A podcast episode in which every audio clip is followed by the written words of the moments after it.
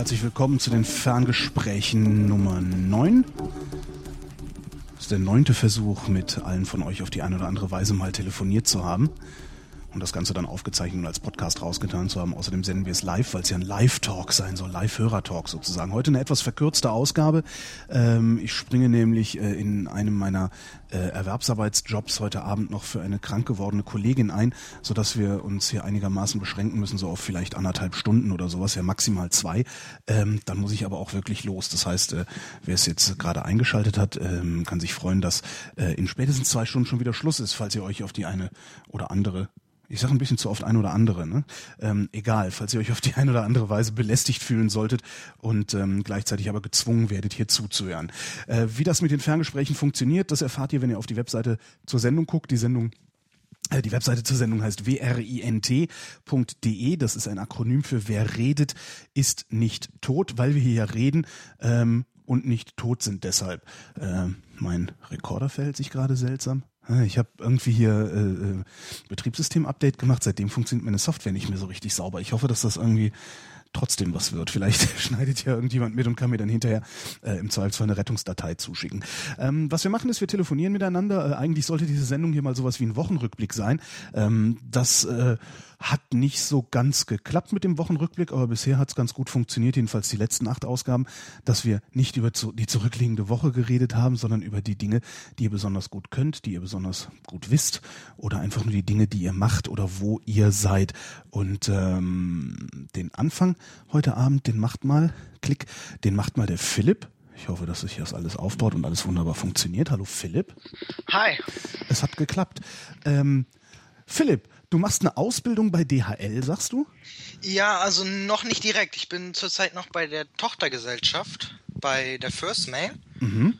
Und jetzt ab, also jetzt ab 1.1. übernehmen sie jetzt alle Azubis der First Mail. Und jetzt bin ich direkt ab 1.1. bei Deutsche Post DHL, werde aber jetzt schon im Betrieb bei DHL und bei der Deutschen Post ausgebildet. Warum gibt es diese, wie heißt das andere, First Mail? Warum gibt First es das? Mail. Ja, das war damals, als hier das mit dem ähm, Rechten aufgehoben worden ist, also als jeder Postdienst anbieten konnte. Mhm. Haben, haben die sich halt gegründet. Die sind im Ruhrgebiet aktiv, Hauptzone und in Berlin im Mittelbereich. Mhm. Und ähm, ja, die Deutsche Post hat sie denen eingekauft, um zu sehen, wie das bei den anderen läuft. Und ist jetzt eine Tochtergesellschaft der Post. Ach so, die gab's. Äh, ich dachte, das wäre so eine Ausgründung der Post, die dann irgendwie ja als Sub Sub Subunternehmer schlechte Gehälter zahlen oder sowas in der Richtung. Nee, die wurden von der Post gekauft und zahlen trotzdem schlechte Gehälter. Wie kommst du, was genau ist die Ausbildung, die du da machst? Was lernst du da? Ich lerne ähm, den Beruf Fachkraft für Kurier, Express und Postdienstleistungen. Was genau macht eine Fachkraft für Kurier, Express und Postdienstleistungen? Ja, sie bringt dir die Pakete und die Briefe. Ist das das, was man früher Briefträger genannt hat? Genau, das ist das, im Großen und Ganzen. Also du durchläufst alle Stationen, so Brief, Paket, bist dann auch im Briefzentrum tätig und im Paketzentrum. Wie bist du auf die Idee gekommen, ausgerechnet das zu lernen? Äh, durch die Familie. Meine Mutter hat damals auch eine Ausbildung gemacht bei der Post. Aha und meinte, dann willst du nicht mal und so. Und da habe ich gesagt, ja, dann habe ich mich woanders beworben, so Einzelhandelskaufmann und so. Hat alles nicht geklappt und dann habe ich gesagt, ja gut, Mama, äh, gehst halt zur Post und die haben mich dann genommen. Also ähm, hat, hat sich das denn gelohnt oder ist das eher so ein Ding, so naja, bevor ich nichts mache, mache ich lieber das und äh, sobald ich kann, bin ja, ich weg? Also ich habe gesagt, so bevor ich nichts mache, mache ich nichts. Also äh, bevor ich, Mensch, äh, bevor ich nichts mache, mache ich lieber das. Mhm. Aber mittlerweile sage ich so, also gerade Paket so macht Spaß. Also hat, du hast manchmal teilweise echt viel zu tun, aber mittlerweile bin ich echt zufrieden und möchte auch bleiben so. Was hat man denn da eigentlich so für Karriereaussichten? Ich habe ja überhaupt keine Ahnung von der Struktur solcher Sachen, weil, weil so, so, so Typen wie ich, die kommen ja nur mal mit dem, ja, mit dem Typen in Berührung, der die Pakete vorbeibringt oder die Briefe in den Briefkasten wirft. Aber was dahinter passiert, weiß ja, ja keiner. Du kannst zum Beispiel danach bei der Post noch eine Ausbildung zum Kaufmann machen für Kurier, Express und Postdienstleistungen. Mhm. Die wird dann verkürzt auf zwei Jahre anstatt drei. Und hast halt dann, kannst halt im Kaufmannbereich tätig sein. Das heißt, du kannst dann Teamleiter werden zum Beispiel. Das heißt, du bist dann wirklich nur noch drinne und planst halt die ganzen Routen, wenn jemand krank ist, wer geht auf welchen Posten, wenn Beschwerden einkommen, wer bearbeitet die und so. Also Disposition im Grunde. Ja. Also das sind so eigentlich, ja, mehr du kannst dich natürlich, wenn du Kaufmann bist, kannst dich immer noch weiter nach oben arbeiten, arbeiten denn dass du nur noch einen Bürojob machst und so. Aber das ist nicht eher mein, nicht mein Fall. Nicht, was willst du werden, wenn du mal groß bist? Ja, ich möchte da gerne bleiben. Also ich würde bis jetzt im Paketdienst bleiben. Das hat mir bis jetzt am besten gefallen. Was genau machst du da? Weil du bist 16, lese ich hier. Das heißt, du darfst ja auch noch nicht mit diesen hübschen LKWs rumfahren. Nee, ich muss äh, leider immer mitfahren. Ich sitze dann auf dem Beifahrersitz und dann lässt er mich immer springen. Das heißt, er bleibt immer schön sitzen und ich muss dann immer rauslaufen. Stimmt, in die Hochhäuser musst du dann hochlaufen und er macht die Einzel, äh, die, die Einzel-Einfamilienhäuser. Ja. ja. ähm, ist, ich, ich habe ja, also so über die Jahre habe ich ja immer mal wieder mit Leuten zu tun gehabt, die ähm, beim, beim äh, Paketdienst arbeiten. Ähm, hab neulich, ich glaube Monitor war es, im Fernsehen gab es eine Dokumentation darüber, wie Hermes ähm, mit seinen Sub Subunternehmern umgeht, mhm. äh, wo dann, wo dann das Ergebnis dieses Berichts war, dass äh, die Leute, die für Hermes die Pakete zustellen, äh, realistisch nicht von dem leben können, was äh, ihnen pro Paket bezahlt wird. Mhm. Ähm, ist das branchenweit ein Phänomen oder ist das, beschränkt sich das tatsächlich nur auf so eine kleine, auf ja, die eine Firma? Ähm, es gibt bei der DHL auch Subunternehmer. Also es sind auch viele Subunternehmer bei DHL tätig. Ich weiß, die werden auch schlecht behandelt. Ähm, das, äh, ja. Genau, die erkennst du auch eigentlich gar nicht. Also die kriegen dann auch echt den Lohn wie bei Hermes. Also das ist dann echt schlimm. Aber so, wenn du direkt bei der Post bei DHL bist, so kannst du davon eigentlich leben. Mhm. Also du hast auch keine schlechten Arbeitsbedingungen, würde ich mal im Großen und Ganzen sagen. Wie geht denn die Post damit um? Dass, also die, das ist ja nicht, also die wissen ja, dass die Subunternehmer ihre Angestellten miserabel bezahlen. Wie gehen die damit um? Ignorieren die das? Ja, also das ist bei uns im Zentrum, wo ich jetzt bin, ist das eigentlich, die vom Innendienst, die haben da recht wenig mit den Subunternehmern zu tun. Also ich weiß jetzt nicht, wie das so auf oben ist. Mhm. Ich kenne das halt nur von uns, so, wie wir mit uns gehen. Also die sind unter sich. Die haben da ihre eigenen Führungskräfte, die Subunternehmer, ihr eigenes Büro. Die kriegen dann ihre, ihre Kartons, also ihre Pakete dahingestellt und dann, also wir haben eigentlich mit denen gar nichts zu tun. Die machen da eher ihr eigenes Ding. Ähm, hast du, ähm, empfindest du sowas wie, ich sag mal, Mitleid mit denen? Weil also ich habe mal, ich, ich, erinnere mich dran, vor, vor zwei, drei Jahren hatte ich mal einen Anrufer, der hat, ähm, der, der, der ist richtig die Pakete gefahren. Also der äh, hat nicht, hat nicht ausgeliefert, sondern ist dann so von den Verteilzentren oder zwischen diesen Verteilzentren mhm. hin und her gefahren und hat ähm, erzählt, naja, es ist um Sub, Sub, Subunternehmer und eigentlich stünden ihm irgendwie, weiß ich nicht, 24 Tage Urlaub oder sowas zu, aber sein Chef hätte gesagt, er könnte ihn ja nehmen, dann bräuchte er aber überhaupt nicht mehr zum Arbeit zu kommen. ähm, sowas kriegt ihr dann auch nicht mit? Nee, sowas kriegen wir gar nicht mit. Und die also ich krieg davon eher gar nichts mit, weil die auch nichts erzählen. Mhm. Weißt die, die sind dann unter sich. Also die unterhalten sich auch sehr wenig mit uns von DHL direkt, sondern unterhalten sich halt im, in, in ihrer Subunternehmer, in ihrer Firma. Also von denen kriegen wir gar nichts mit. Also so läuft das bei uns ab. Ich weiß jetzt nicht in anderen Zentren, ob die da mehr miteinander reden, aber bei uns reden die Subunternehmer gar nicht mit uns. Was mir auffällt, ist bei DHL, also immer wenn ich Pakete von DHL kriege, also mittlerweile lasse ich sie mir fast ausschließlich an die Packstation liefern, ähm, aber wenn dann doch mal welche zu Hause ankommen, ähm, ist es häufiger mal so, dass ich zu Hause sitze, weil ich ein Paket erwarte. Äh, es hat niemand geklingelt und ich habe trotzdem einen Zettel im Briefkasten. Das sind so Geschichten, die kennt ja eigentlich irgendwie jeder. Ist das? Ja, die kennt jeder. Das sind liegt das? Ähm, ja, teilweise. Also es gibt Leute so, das, es kommt immer drauf an, was für ein Fahrer das ist. Ob der Fahrer jetzt Bock hat zu arbeiten oder nicht Bock hat zu arbeiten. Also die meisten, die ich kennengelernt habe, die klingeln auch wirklich und klingeln mehrfach. Und wenn keiner aufmacht, dann halt beim Nachbarn abgeben oder zurücknehmen. Und viele sind auch äh, einfach so, ja, ich habe keinen Bock mehr, gleich Feierabend, dann scheißegal, nehme ich einfach wieder mit und schreibe eine Karte und lass sie dann mit der Post schicken. Also solche Leute gibt es auch, ist aber vereinzelt. Eher ist das meistens dann so, ähm, dass die Zeit einfach abgelaufen ist, weil du darfst ja eine bestimmte Zeit darfst du nicht überschreiten, sonst gibt's Ärger. Äh, inwiefern? Also Arbeitszeit pro Tag, oder? Genau, du hast eine bestimmte Arbeitszeit pro Tag, die ähm, ist auch immer variabel, je nachdem, was für Jahreszeiten. Jetzt zum Winter ist natürlich ein bisschen länger, weil viel mehr kommt und dann darfst du auch nur eine Stunde Überstunden machen am mhm. Tag und das auch nur viermal in der Woche Überstunden machen. Und wenn du nämlich über deine Arbeitszeit bist und über deine Überstunde, dann gibt es nämlich Ärger. Dann kann es auch sein, dass du mal eine Abmahnung bekommst. Musst du denn in der Zeit, die dir vorgegeben wird, alle Pakete, die du auf dem Wagen hast, ausliefern? Oder darfst du welche mit zurücknehmen? Ja, wenn ich es nicht schaffe, muss ich sie mit zurücknehmen. Und dann werden sie benachrichtigt. Ach so, ich dachte, und dann kriegst du aber auch keinen Ärger. Nee, krieg ich, ich krieg eher Ärger, wenn ich über meine Zeit bin, dann krieg ich eher Ärger. Weil das auch, weil Verdi damals verhandelt hat und so, das ist im Vertrag so drinne. Also dann kriege ich eher, eher mehr Ärger, wenn ich länger unterwegs bin. Ist das eine gute Idee, äh, die Leute so, so, äh, so stark zeitlich einzuschränken oder ist das eine schlechte Idee? Ähm, kommt immer drauf an, was für eine Tour du hast. Also es gibt Touren so, wo du extrem, also immer extrem viel hast, da ist das eher zum Nachteil. Und so bei normalen Touren, also ich finde das eigentlich eine ganz gute Idee, das einzuteilen. Weil du hast, ja, ist eher eine gute Idee, weil du hast dann deine Zeitlimit, du weißt ungefähr, du kannst dir vorüberlegen, im großen Zentrum ist das so, dann kannst du noch Pakete abgeben an Beiwagen, dass das noch jemand anders fährt. Wie, Moment, also du, äh, das, wie, wie läuft das ab? Ähm, überhaupt, wie, wie läuft das überhaupt ab? Also du hast du hast so ein leeres gelbes Auto. Ja. Ja, und was machst du ja, damit? Gibt es, es gibt zwei Methoden. Es gibt einmal ein Modul. Es gibt einmal das Modulband.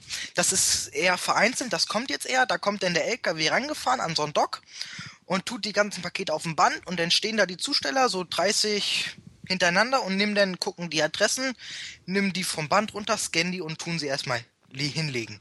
Mhm. Und dann, wenn alles fertig ist, der ganze LKW leer ist, das Band angehalten ist, hast du sie ja alle eingescannt, damit man auch online sehen kann, ob wo sie jetzt sind.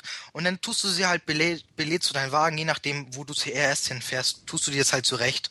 Dann muss man auch seine eigene Struktur finden, wie man das hinlegt. Das heißt, die Fahrer stellen ihre Touren auch selbst zusammen dann? Nee, die Touren sind vorgegeben. Äh, Aber du kannst ja innen drinnen noch variieren, welche Straße du zuerst anfährst. Also okay, das heißt, du hast ein, ein bestimmtes Liefergebiet und innerhalb dieses genau. Liefergebietes kannst du sagen, in welcher Reihenfolge du das machst. Genau. Okay. Und dann gibt es halt noch die äh, alternative Variante, die ist mehr noch in Deutschland vorhanden, also bei DHL. Also ich weiß jetzt nur, wie das bei DHL läuft, ne? Mhm, ja klar. Und ähm, da hast du Container, du kriegst da Rollcontainer geliefert. Da sind alle deine Sendungen für dein Gebiet und die tust du dann halt in deinen Wagen. Scannst sie und tust sie in deinen Wagen. Die sind dann auch durcheinander. Das heißt, du musst dann sehen, musst du halt schon vorher überlegen, welche Straße packe ich wohin. So musst du halt abschätzen. So nach einer Weile kennt man seine Tour, musst du halt abschätzen, welche Straße kriegt wie viel Pakete ungefähr, dass du es zurechtlegst. Also die kommen dann in so einem Rollcontainer, sind mhm. sie ja alle drin und tust sie halt in deinen Wagen und danach geht's los auf Tour. Ähm, sind diese Packstationen eigentlich eine gute Idee oder machen die Arbeitsplätze kaputt? Äh, machen unsere Arbeitsplätze kaputt. Also wenn theoretisch ist Packstation eine coole Sache so als Kunde so. Ja. Und aber wenn wir jetzt äh, Paketstationen beliefern, fallen ungefähr also ein Wagen in einen Wagen kriegst du ungefähr fünf, sechs, maximal zehn Packstationen rein und dann fallen halt circa sechs Arbeitsplätze immer weg. Also wenn jetzt jeder Packstation äh, Kunde ist, dann fallen ja, halt die was, Das würde, würde ja auch nicht funktionieren, weil so viele Packstationen gibt's ja gar nicht. Die Dinge sind ja ständig voll und, äh, ja, und die Pakete fliegen dann doch wieder äh, äh, am Schalter rum beim Postamt, wo du nicht hinkommst, warum du die Packstation ja eigentlich benutzt hast. Hm. Ja, ja gerade zum Winter wird das extrem, dass die Packstationen voll sind. Ja klar, also zum Weihnachtsgeschäft kannst du praktisch vergessen, dir was schicken zu lassen dahin. Ne? Ja, dann kommt das direkt in die Filiale. Also wir hatten jetzt letzte Woche Freitag, war ich Packstation, musste ich beladen. Wir hatten 80 Pakete ungefähr für Packstation und ungefähr 60 mussten wir dann mit in die Filiale nehmen, weil die, weil die Leute einfach nicht ihre Pakete rausgenommen haben. Hm. Ähm, stellt ihr zum, zum Weihnachtsgeschäft stellt ihr Aushilfen ein, oder? Ähm, ja. Also Aushilfen, ja, sind meistens Studenten. Mhm. Und die Touren werden dann auch kleiner. Die Touren werden kleiner und sind mehr Wagen unterwegs. Ja. Ähm, jetzt habe ich den Faden verloren. Was, was wollte ich dich denn noch fragen? Ich hatte noch irgendeine Paketfrage, verdammte Axt. Genau, gibt es eigentlich, wenn, wenn, also das, das ist so was, was mir häufiger passiert ist, also wenn, ich bestelle mir ein Paket zur Packstation, mhm. Ähm, es wird nicht in die Packstation gepackt, sondern in die Filiale. Äh, jetzt hat er, jetzt habe ich da ja viel weniger Zeit, das abzuholen als in der Packstation, weil natürlich in der Packstation kann ich auch nachts um zwölf noch hin. Äh, mhm. Gibt es eigentlich irgendeinen Trick, mit dem ich die Haltedauer dieses Paketes in der Filiale verlängern kann? Äh, weil anrufen kann man da ja nicht mehr. Ja, nicht, dass ich wüsste. Nee. Also die werden ja sieben Tage aufbewahrt und dann geht's zurück. Also ja. Das heißt, es gibt auch keinen Trick, den ihr anwenden könnt, also so von intern. Ähm, wir könnten theoretisch, also wenn ich jetzt deinen Bezirk fahren würde, ja? dich kennen würde und weiß, okay. ich habe ein Paket für die Packstation und weiß, äh, er hat keine Zeit, dann würde ich es halt mit wieder zurücknehmen und morgen liefern. Das wäre auch so. Wenn du deinen Paketboten könnt, kennst und der das machen würde, dann würd's halt zurücknehmen und morgen bei dir versuchen. Hm. Naja, so unfreundlich wie der Typ bei mir ist, der würde das nicht machen. Also wenn mich jemand, ja, muss man, es kommt immer auf die Kunden drauf an, so, ne? Du hast echt teilweise Kunden, wo du denkst, ne?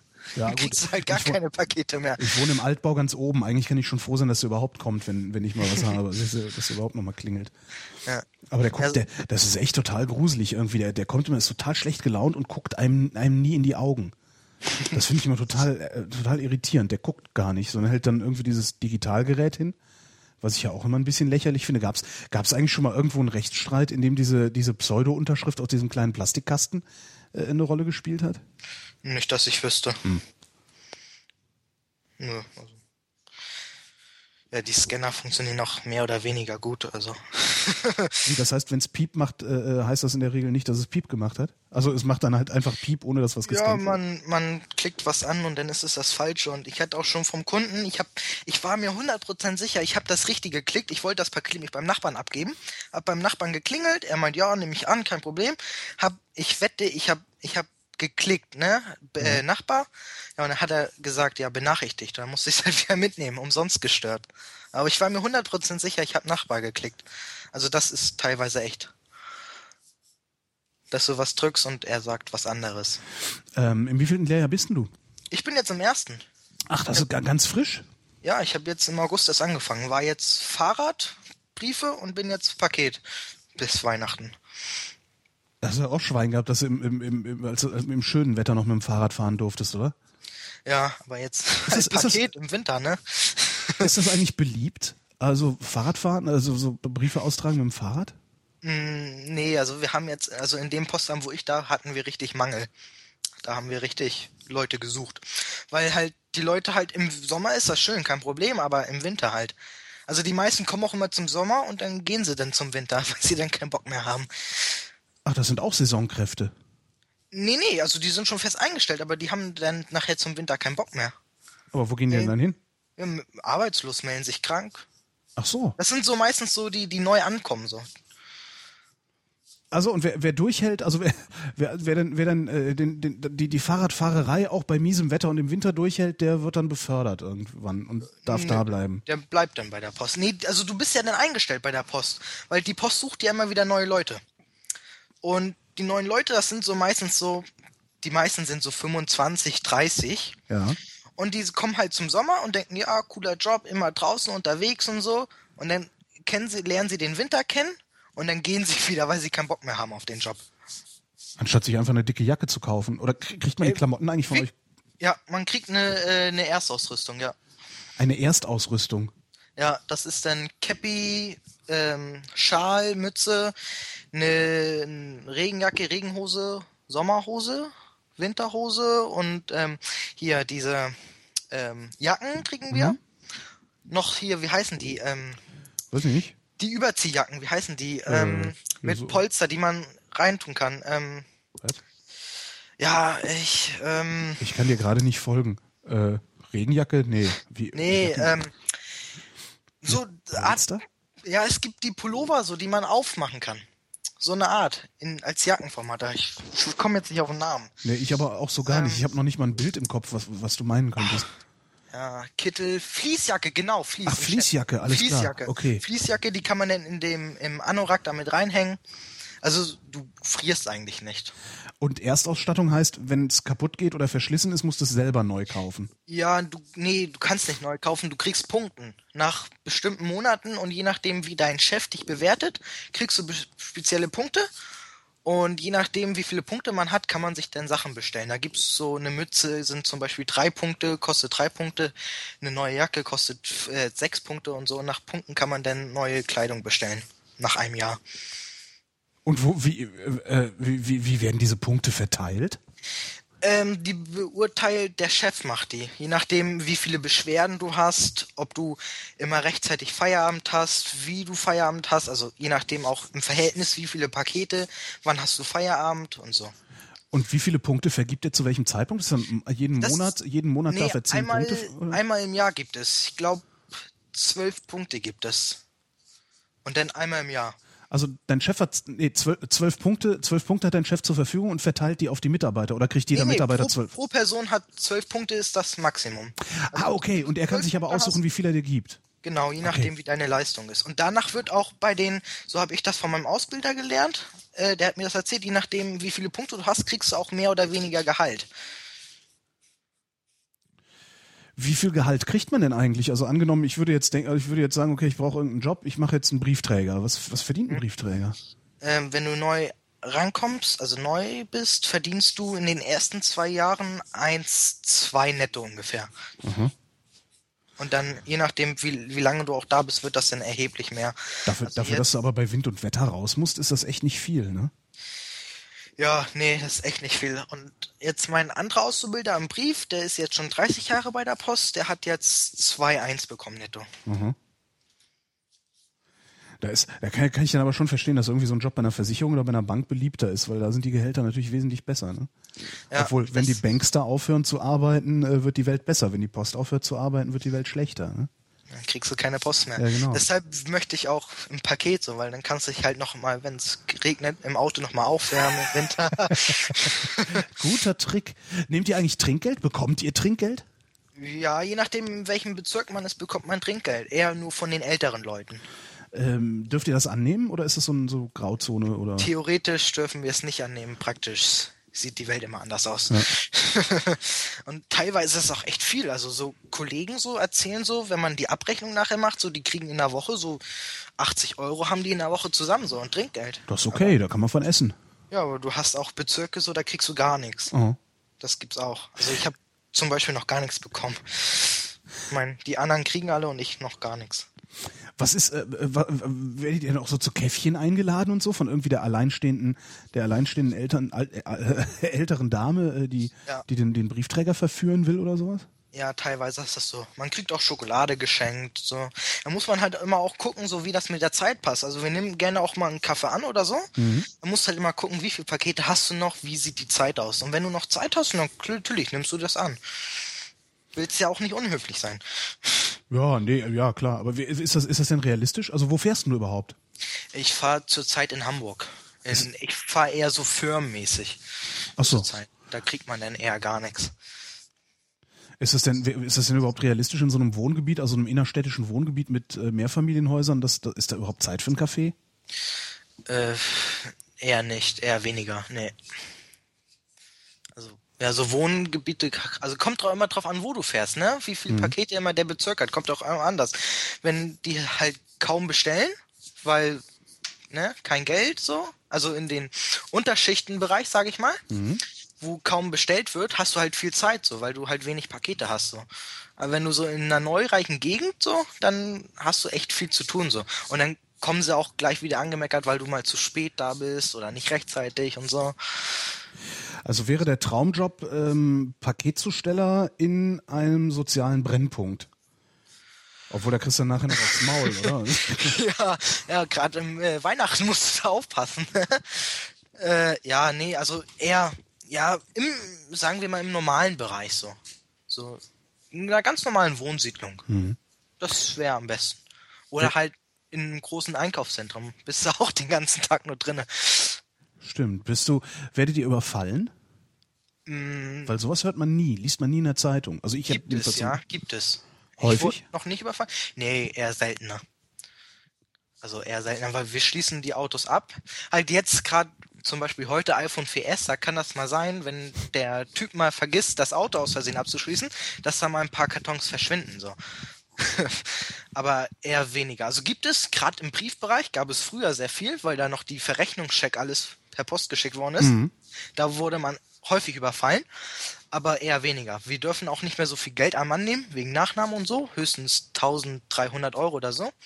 Und jetzt ist weniger geworden. Also sehr, sehr selten. Also ich glaube mal, in einem Paketbasis passiert das vielleicht einmal im Jahr. Das hält sich dann ja noch in Grenzen. Ja, das hält sich sehr an Grenzen. Ähm, und, und so interne Diebstähle? Passiert da viel?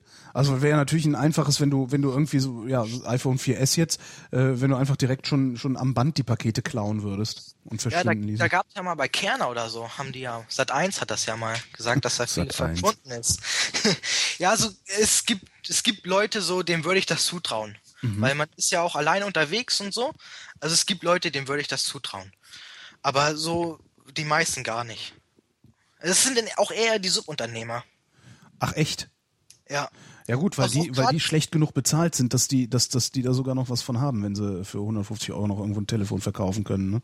Ja, also das sind eher die Subunternehmer, weil die sind auch viel alleine und die sind das eher. Ja, Mensch, Philipp, das war doch mal ein interessanter Einblick. In, ich hoffe nicht, das ist auch wieder so, so ein Job, den man tagtäglich auf der Straße sieht, wo man sich aber nie Gedanken darum macht, was das eigentlich für Leute sind, die den Job machen. Was, was lernten die eigentlich auf der Berufsschule?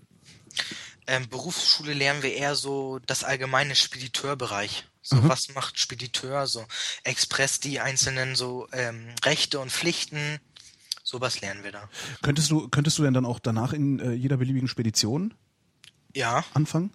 Ja. Aber das ist dann ja auch nochmal praktisch. Weil geliefert werden muss ja immer. Ja. Ja, muss. Geliefert werden muss immer, ja. Aber ich will gern bei der Post bleiben, weil da auch die Arbeitsbedingungen einfach am besten sind. So. Ich habe schon von Leuten, man unterhält sich als Paketfahrer ja auch untereinander. Mhm. Und so bei GLS, der eine, der verdient irgendwie im Monat, glaube 900 Euro netto oder so und fängt halt morgens um vier an und hört teilweise erst um ach, äh, 20 Uhr auf oder so. Das ist doch eigentlich Grund genug, äh, so eine Firma wie GLS überhaupt nicht zu beauftragen mit seiner, mit seinen Paketen, oder? Ja, also ja. Also ich, was ich, ich meide die auch. Ja. Also auch Hermes und so, ich liefere eigentlich grundsätzlich nur mit DHL. Ja, ich weil ich halt selber weiß, so wie die äh, Bedingungen da sind. Ja. Ich finde UPS immer noch ganz angenehm. Ich weiß nicht, wie da die Arbeitsbedingungen für die Leute sind. Ähm, die sind aber so gut gelaunt in der Regel. Also bisher hatte ich nur mit gut gelaunten UPS-Leuten zu tun, dass ich, dass ich mir einbilde, dass die Arbeitsbedingungen da gut genug sein müssen, sodass sie gute Laune haben können. Aber das fand ich halt auch bei, als, als dann dieses Briefmonopol äh, ähm, freigegeben wurde, habe ich auch gedacht, so meine Güte, ey, da, da werden dann, das war dann diese PIN AG, hieß diese private Post äh, hier in Berlin, gab es die unter anderem, ich weiß gar nicht, ob die, doch, die, die gibt's immer noch. Und die haben erst erstmal totale Hungerlöhne gezahlt. Und als es dann darum ging, dass ein Mindestlohn äh, für die Briefzusteller eingeführt werden sollte, sind die noch von ihren Arbeitgebern gezwungen worden, gegen ihre eigenen Interessen zu demonstrieren. Also das fand ich schon ziemlich hässlich, dass dann, dass dann die, die Hungerlöhner demonstrieren gegangen sind dafür, dass sie weiterhin Hungerlöhne bekommen. Das fand ich irgendwie sehr unangenehm. Das einfach nur um 10 Cent bei einem Brief zu sparen, das kann ich nicht nachvollziehen, warum jemand so was will. Ja, vor allem, es gibt auch Mittel und Wege, wenn Tim sagt ja immer, er nutzt ja Hermes wegen der Nähe. Ja. Das kannst du, du kannst bei der Deutschen Post auch Ablegeverträge machen oder Garagenverträge. Ah ja. Ja, ich finde das auch kein, ich finde das auch ehrlich gesagt kein gültiges Argument, nur wegen der Nähe, ähm, nur wegen der Nähe die Leute äh, unter ausbeuterischen Bedingungen arbeiten zu lassen. Da muss ich mich dann halt auch mal in, ein bisschen in Bewegung setzen. Also ich, ich, weiß, ich verdiene genug Geld, dass ich mir ein Auto leisten kann. Und äh, dann kann das auch ruhig mal äh, an der Filiale hinten liegen oder oder weiß ich nicht, irgendwie an ja, so einem Kiosk, der hier mhm. anderthalb Kilometer weit weg ist. Dann fahre ich da halt schnell mit dem Auto hin und hole meine Sachen ab. Aber ja. dafür jemanden in den Hungerlohn zwingen, da habe ich keinen Bock zu. Ja Mensch, ich tue jetzt mal den Markus dazu. Oder haben wir ja. noch irgendwas vergessen? Nö, eigentlich nicht. Okay, dann tue ich mal den Markus dazu. Vielleicht hat der ja noch die eine oder andere Frage. Dumm, die dumm, die dumm. Hallo Markus. Hallo. Wow, du klingst aber mal ätzend. Wieso das denn? Ähm, was hast denn du, was hast denn du für ein äh, Headset oder, oder, oder Mikrofon? Ich habe nur ein Mikrofon in meinem Rechner drin. Ah, ähm, kannst du, äh, nee, den Pegel kannst ich, du. Ich kann meine Stimme äh, dahingehend verändern, dass es für dich angenehmer wird. Äh, das kannst du versuchen. Also du bist äh, vielleicht einfach äh, ein, paar Zentimeter weiter weggehen vom Mikrofon. Ja, das ich versuch's. Ja, das ist schon besser. Weil so, das war sehr, ja, ja, das hat sehr gezerrt. Also du klingst zwar immer noch hohl, mhm. aber es hat, äh, es zerrt nicht mehr so sehr. Ja, das kann ich aber vielleicht auch nicht wettmachen, weil ich hohl bin. Zumindest in einem hohlen Raum sitzt. Ja, ja, irgendwie sowas. Ich sitze hier in der Ecke in so einem Zimmer Aha. und ähm, ich habe keinen Teppich an der Wand und keine Eier, wie heißt das, Eierschalen-Dinger äh, äh, an der Wand. Eier, Eierkartons, ne? Ja, zumindest habe ich neulich mal irgendwann gehört, wie man einen Raum so dahingehend abdichtet, dass man selbst podden kann. Mhm. Und von daher habe ich. Muss man, man kann auch genug Zeug einfach drin stehen haben. Ich habe auch keine Eierkartons an der Wand, aber so Bücherregale helfen mir auch sehr. Ja, das hätte ich wohl. das heißt, du müsstest dich eigentlich müsstest du dich irgendwie ans Bücherregal setzen oder sowas. Aber geht schon. Wir werden das überleben. Okay, ich hoffe. Ähm, hast du noch Fragen an Philipp?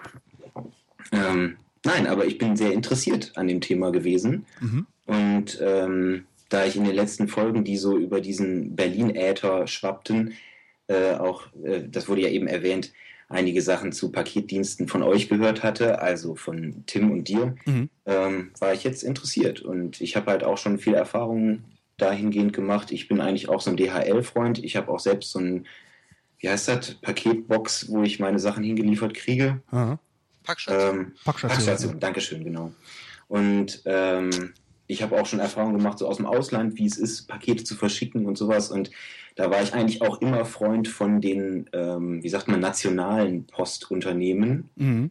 äh, weil die wesentlich billiger sind. Also als ich eine Weile in Kairo gewohnt habe, da hab, wollte ich so ein paar Bücher nach Deutschland schicken und dann habe ich mich umgeguckt und diese ganzen amerikanischen Unternehmen und so, da hat das einfach 100 Dollar gekostet und mit der ägyptischen Post hat es eben nur irgendwie 2,50 gekostet.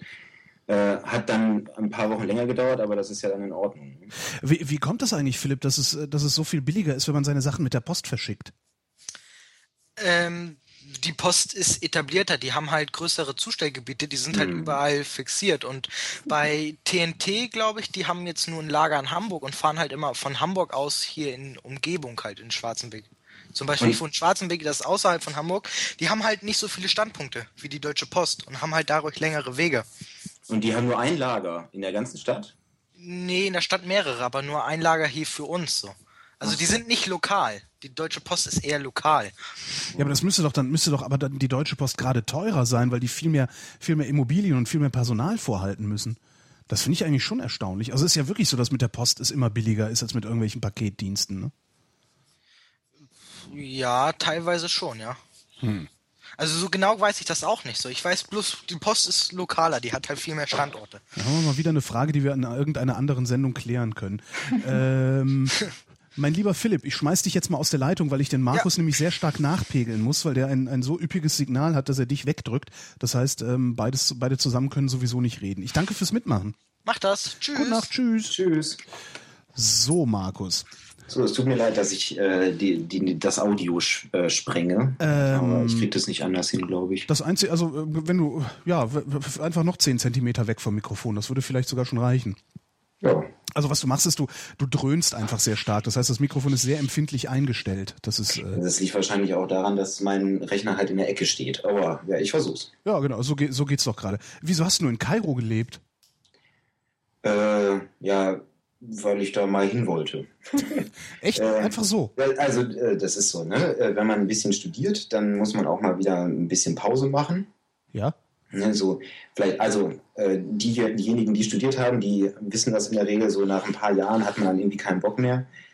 Und dann habe ich mir ein Urlaubssemester genommen und habe es auch nicht nur sinnlos verplempert, sondern bin dann eben nach Kairo gegangen und habe da in einer WG gewohnt und so ein bisschen auf der Straße rumgelatscht habe äh, Ägyptisch gelernt und ähm, habe ja die äh, arabische Lebensart oder sagen wir mal die ägyptische Lebensart genossen.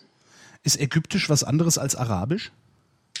Äh, ja, ich erkläre das immer so. Äh, stell dir einfach vor, äh, so wie sich Schweizerdeutsch zu Hochdeutsch verhält. Ah, also, ein, ein äh, also es gibt sehr viele ähnliche Sachen und im Prinzip ist die Schrift auch die gleiche. Also in Ägypten schreibt man auch Hocharabisch und die, die Bildungsschicht spricht das unter Umständen auch.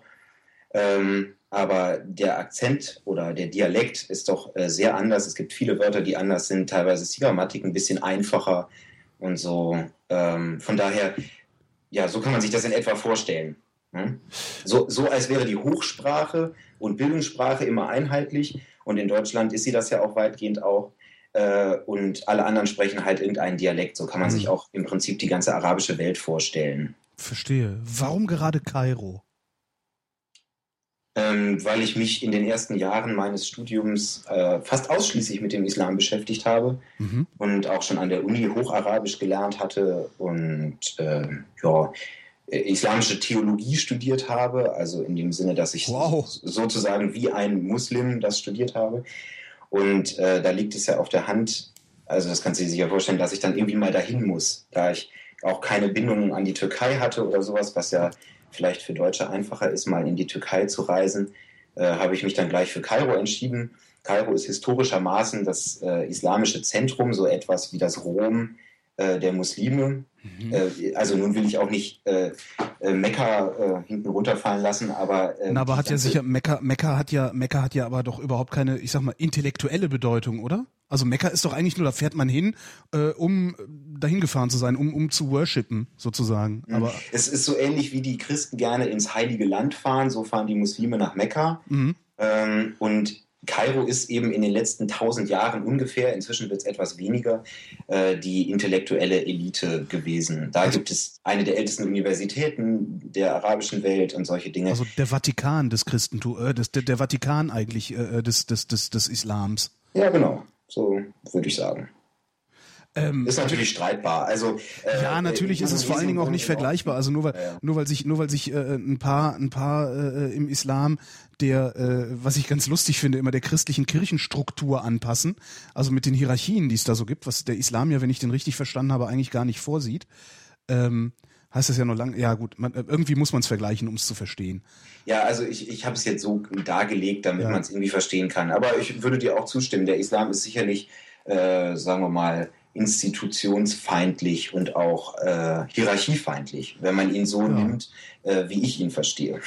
Naja, also die Imame, die ich bisher so kennengelernt habe, ich habe ja auch schon einige Sendungen drüber und aus Moscheen gemacht, mhm. ähm, haben auch alle gesagt, naja, ich bin eben Imam, weil mir die Leute zuhören und nicht, weil ich von, von irgendwem da eingesetzt wurde als mhm. Pfarrer. Mhm.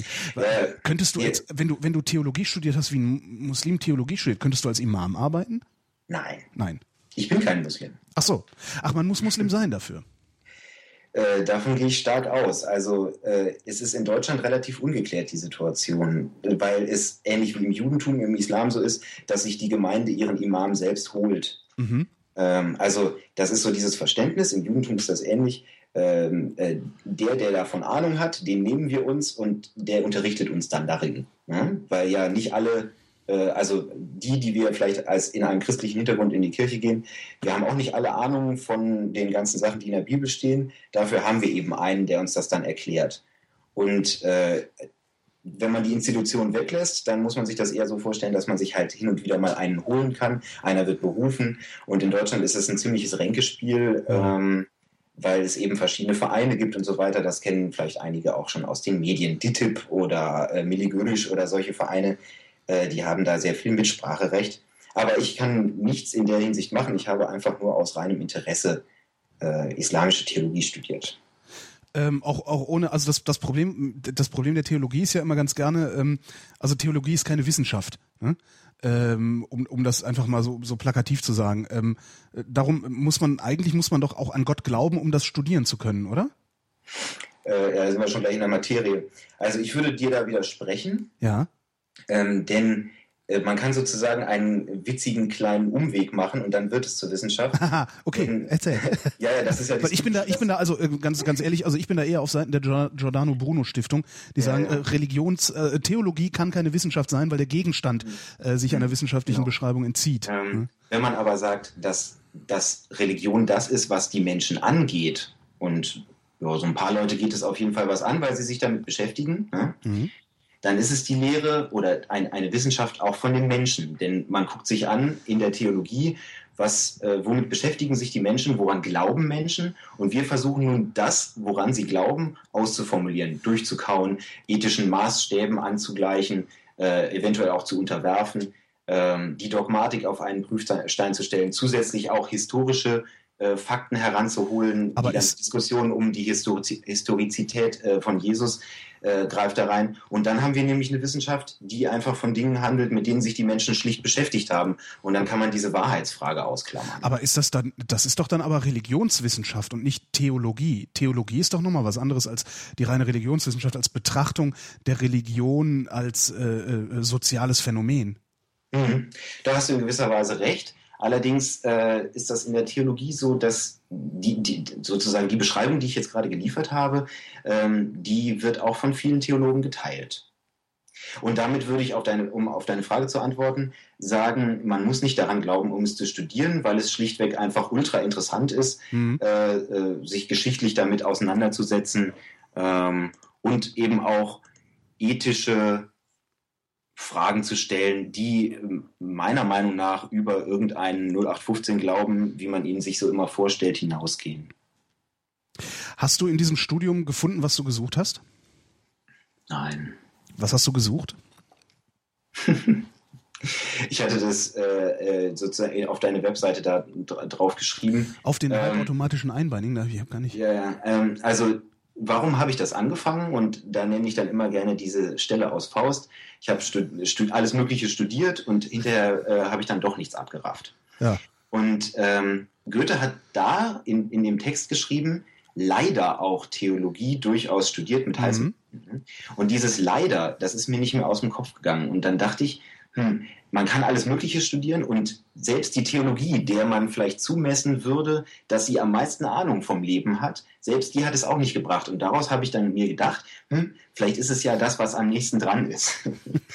und dann habe ich das erstmal studiert. Nun habe ich auch noch äh, Philosophie und all solche Sachen studiert. Macht man das äh, nicht bei Theologie sowieso? Also Theologie ist doch, ist das nicht, ist da nicht so furchtbar? Theologie ist doch irgendwie so alles. Philosophie, äh, äh Geschichtswissenschaften, da ist, das spielt doch alles rein, oder nicht?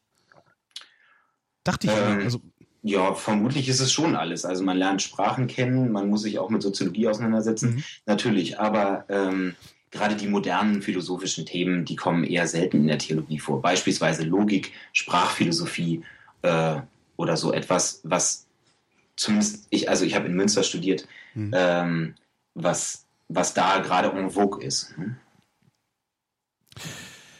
Was machst du jetzt? Wenn du, weil steht, also durchaus studiert und heißen bemühen, da stehe ich nur nicht armer Schluff und wähle grün. Das heißt, ähm, du machst nichts aus dem, was du studiert hast. Oder nichts mit dem, was du studiert hast. Daraus machst du was daraus? Nein, das mit dem Grün war natürlich nur ein Spaß, weil also. ich sozusagen zu dieser intellektuellen Schickeria, Schickeria gehöre, die nun irgendwie sogar ein Studium abgeschlossen hat und dann sind, ist, man, ist man halt Akademiker und mega schlau und äh, kauft Bio ein und solche Dinge. Denkberechtigungsschein nenne ich das. und ähm, Nein, das ist äh, schwierig mit einem geisteswissenschaftlichen Studium äh, dann. Ähm, also ich, äh, man kann das so vergleichen. Ken, kennst du das auch, wenn man äh, morgens im Bett liegt und es ist so schön warm, jetzt wird es ja auch kalt draußen. Mhm. Und dann hält man so eine Hand unter der Decke hervor und es ist richtig unangenehm. ja. Und wenn man als Geisteswissenschaftler einen Schritt aus der Uni heraus macht, dann ist das auch so kalt. Ähm, und wenn man sich nicht vorher irgendwelche Sachen angelacht hat, äh, dann wird es umso kälter. Und ich würde mal grob sagen, dass ich mich nun in verschiedenen Lehrberufen befinde. Sowohl an der Schule als auch für Erwachsene als auch an der Uni. Ach, du, du als Lehrender? Ja, genau. Ah, also Lehrberufe mit, mit H. Mhm, okay. Nein, ich dachte jetzt äh, Ausbildungsberufe, also im Sinne von, äh, dass, dass du jetzt doch dann, so, ja, trotz aller Akademik, äh, trotz allen akademischen äh, Vorwissens äh, jetzt einen Beruf machst, den du, den du auch in der Lehre hättest lernen können. Ähm, Wäre schön, aber mache ich nicht.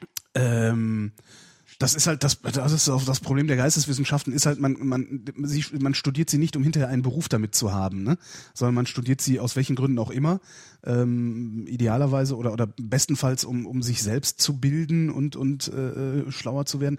Aber es ist halt nicht so wie bei Ärzten oder Ingenieuren. Weißt? Wenn du so mhm. Bauingenieur, Bauingenieurwesen studierst, dann baust du hinterher halt Brücken oder sowas. Also das führt auf ein Ziel hin, also ein relativ definiertes Ziel. Und das hast du bei Geisteswissenschaften natürlich mhm. überhaupt nicht. Ne? Ja, ja, also es, es bleibt dann irgendwie bei diesen, bei diesen Lehrerberufen hängen ja, letztendlich, oder, um, um, es wirklich anzuwenden. Oder man muss eben, Medien. das ist so eine klassische Beschreibung der Religionswissenschaft, das ist ein Fach, mit dem man an der Uni bleibt. Ja, oder man geht so in die Medien, das ist auch noch sowas. Ne? Also Journalisten, Journalisten sind ja, ja fast Journalist, Journalistik ist aber auch ein äh, da, da muss man, glaube ich, ganz gut was drauf haben, damit man sein Geld verdienen kann. Ähm, und das kann man auch nicht nur so einfach, weil man Geisteswissenschaft studiert hat. Das ist richtig, da gehört noch ein bisschen was dazu, aber die Kollegen, also die meisten Kollegen sind Geisteswissenschaftler, ähm, was man daran erkennt, wie sie über naturwissenschaftliche Themen berichten, nämlich in der Regel falsch. so, also das ist dann schon, schon ganz witzig. Das, also die, ja, Geisteswissenschaftler, ja, ja. die kommen dann eben da an, wo sie über Dinge reden. Ähm, aber ach, da wollte ich noch einhaken eben. Mhm. Ähm, du selbst äh, unterscheidest immer zwischen Geistes- und Naturwissenschaften. Das finde ich sehr interessant. Ja. Denn du machst sozusagen das, was auf Englisch gemacht wird. Auf Englisch heißt es Science und, das, und alles andere, was wir als Geisteswissenschaft äh, subsumieren, das wird dort überhaupt gar nicht Wissenschaft genannt. Ja, finde ich gut. Und äh, das ist wirklich eine interessante Unterscheidung. Ich, die, die, wurde, die wurde in der deutschen Sprache nie vorgenommen. Ich wusste gar nicht, dass das im englischen Sprachraum äh, diese Unterscheidung gibt. Aber interessant, also, ja, ich finde das gut. Du studierst so. an der Fakultät, äh, also was weiß ich, an irgendeiner Science-Universität, Faculty of Science. Und äh, damit weiß jeder, aha, es handelt sich irgendwie um Physik oder sonstige Dinge. Ne? Und ähm, alles andere äh, wird eventuell auch Science genannt, ist dann aber unter Humanwissenschaften äh, abgestempelt. Und in einem, in einem Disput oder so würde wahrscheinlich ein Englischsprachiger das gar nicht unbedingt zulassen, dass man bei Theologie äh, auch von Wissenschaft redet oder bei äh, Germanistik oder so etwas. Ja, finde ich gut. Mhm. Das finde ich ganz interessant. Also weil also ich mache ich mache diese Unterscheidung tatsächlich, weil ähm, solche Dinge wie wie äh, Literaturwissenschaften und so ähm, letztendlich die sind mir nicht exakt genug. Ne, da ist also so mhm. viel, so viel interpretatorischer Spielraum in der Theoriebildung, ähm, also so viel, so viel Willkür dann letztendlich noch vorhanden, dass ich das nicht richtig so als als als als Naturwissenschaft oder als Wissenschaft ansehen mhm. kann. Da wird natürlich auch, also äh, mit mit wissenschaftlichen Methoden gearbeitet, soweit das möglich ist, ähm, mit empirischen Methoden gearbeitet, soweit das möglich ist. Aber mhm. letztendlich ähm, es gibt eben, es fallen hinten keine Hypothesen raus, die ich prima überprüfen könnte. Und das ja, ich ist glaube schon, dass man die überprüfen kann. Wenn man Mittel der Sozialwissenschaft einsetzt, dann wird auch jedes äh, noch so jenseitige Thema von Gott oder irgendwelchen Geistern überprüfbar. Bring mal ein Beispiel. Ähm, also, wenn ich, ich, ich versuche selbst in, in meinen Diskussionen um das Thema und auch, das ist auch meine Meinung zur Religion, wegzugehen von einem Dogmatikbegriff und von dieser Wahrheitsfrage, sondern mich eher mit Religiosität auseinanderzusetzen. Na gut, aber da, äh, ein, ein Mensch tut irgendetwas und warum tut er das? Das muss mich erstmal nicht interessieren. Er macht es jedenfalls. Okay, und, und das, das er es macht, das kann man, klar, dass er es macht, kann ich messen. Das ist ja klar. Dann in, in dem Moment, genau. in dem Moment hat es aber auch schon wieder. In dem Moment ist es aber äh, ja schon wieder äh, dicht an der Naturwissenschaft, weil ich eine äh, definierte Wirkung habe und diese definierte Wirkung kann ich messen beziehungsweise vorhersagen, dass diese Wirkung eintritt und dann überprüfen, ob sie eintritt. Ja, aber in einem kulturellen System hast du es eigentlich nicht mit Naturwissenschaft zu tun, denn da gibt es halt irgendwelche Glaubensüberzeugungen oder tradierte äh, äh, Handel, Handlungsweisen und Symbole, an denen sich die Menschen äh, orientieren und es gibt überhaupt keinen Hinweis darauf, warum das so sein sollte. Man kann eben nur gucken, dass sie sich danach richten. Ja, die, die Frage nach dem Warum ist auch nicht unbedingt eine Frage, die ich, äh, deren Beantwortung ich, ich in der Wissenschaft suche. Also warum irgendetwas passiert, äh, stelle ich erstmal hinten an. Also mir geht es eher darum zu gucken, passiert es auch wirklich so, wie ich vorher gesagt habe, dass es passiert. Das ist so, wo man dann so schön auf dieser, dieser äh, Pseudomedizin-Diskussion auch wieder ist. Ne? Ähm, die Frage ist halt nicht, warum funktioniert Homöopathie oder warum funktioniert sie nicht, sondern die Frage ist, funktioniert sie überhaupt? Also ist ein Effekt messbar und nicht eine Ursache für den Effekt. Ja, aber also ich kenne mich jetzt nicht also so mit Homöopathie aus, aber ich glaube, es ist doch irgendwie ein Effekt auch messbar. Äh, nein, eben nicht. Äh, ja, Moment, aber ähm, sagt dir so etwas wie äh, zum Beispiel, sagen wir mal, also ganz, ganz einfach, das wird ja auch was sagen, Placebo-Effekte. Ja, natürlich, aber der kommt, ähm, der kommt halt nicht. Wenn man dran glaubt, wird man komischerweise irgendwie gesund, zumindest nee, einige. Nicht. Nee, wenn man erwartet, wenn man erwartet, gesund zu werden, wird man gesund. Äh, das hat nichts mit Glauben zu tun, das ist äh, sehr wichtig. Ja gut, aber ähm, erwarten, ähm, gesund zu werden und glauben, nee, es, das ist, ja tatsächlich irgendwie sehr ähnlich, ne? Es ist ähnlich, aber es ist trotzdem kein Glauben. Ähm, also es ist gut, jetzt aber, nicht, äh, es ist jetzt dann, nicht so ein kognitiver, es ist jetzt nicht so ein kognitiver Prozess, dass man sagt, äh, äh, ne, ich glaube, ich, man muss nur fest daran glauben, gesund zu werden, dann wird man auch gesund, weil das funktioniert auch nicht. Auch das Gut, ist wiederum messbar, dass das erwarte, nicht funktioniert. Erwarte ist sozusagen auch ein relativ labiles Wort, aber sagen wir mal. Erwartung, Erwartung ist was Emotionales. Also das, diese, die, ja, wenn du zum Arzt auch. gehst, wenn du zum Arzt gehst, nee, nee, nee es, ist, es fällt sich tatsächlich noch was anderes. Wenn du zum Arzt gehst, gehst du zum Arzt, weil du von ihm gesund gemacht werden willst. Ja, so, genau. das, ist, das ist jetzt überhaupt nichts, dass du daran glaubst, dass er gesund, dass er dich gesund macht. Ja, also es ist jetzt nicht so ein, wie formuliere ich das am besten oder wie erkläre ich das am besten? Also Erwartung ist was, was, was dem Bewusstsein nicht wirklich zugänglich ist. Glaube ist etwas, das dem Bewusstsein zugänglich ist. Wenn du glaubst, kannst du benennen, woran du glaubst, was du glaubst, wie du glaubst und so. Wenn du aber etwas nur erwartest, ja, also der, der die Handlung zum Arzt zu gehen ist ein Ausdruck dafür, dass du erwartest, dass er dich gesund macht.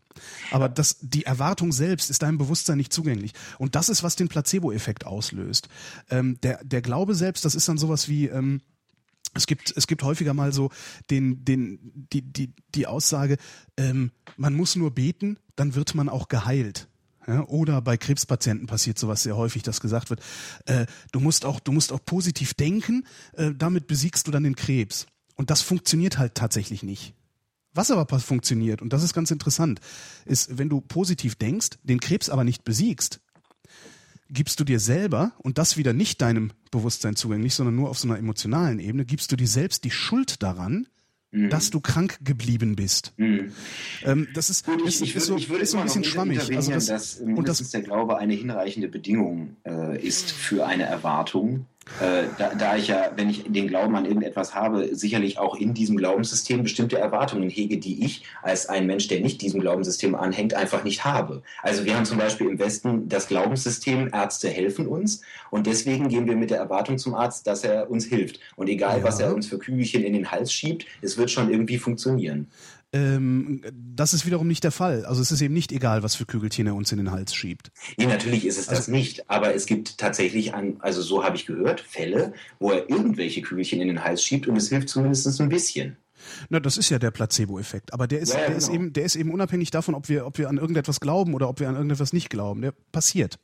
Gut, aber der passiert meine, die, einfach die, Ergebnisse der, die Ergebnisse des Placebo-Effekts oder solche Ergebnisse wie aus der Salutogenese, wo mhm. man halt andersrum fragt. Sagt ihr das was? Ja, ja. Ähm, da hast du keine Falsifizierbarkeit einer äh, knallharten äh, Naturwissenschaft. Nö, brauchst du ja auch nicht. Du brauchst ja nur, du musst ja nur gucken, ob es funktioniert. So, ähm, das, das Problem ja, aber es dann ja, bleibt dann ja unwissenschaftlich auch, das wenn Problem bei der, Leute daran gesunden. Nö, wieso? Du kannst ja, du kannst ja trotzdem, äh, du kannst es ja trotzdem verblinden. Also du kannst ja trotzdem sagen, gut, bei der Salutogenese nicht. Das ist, ich halte auch von der Salutogenese relativ mhm. wenig, weil ähm, das, das hat so, also das, das, das, das ist halt schwierig, ähm, sich Bedingungen für ein Gesundbleiben zu überlegen, wenn die Bedingungen nicht kontrollierbar sind.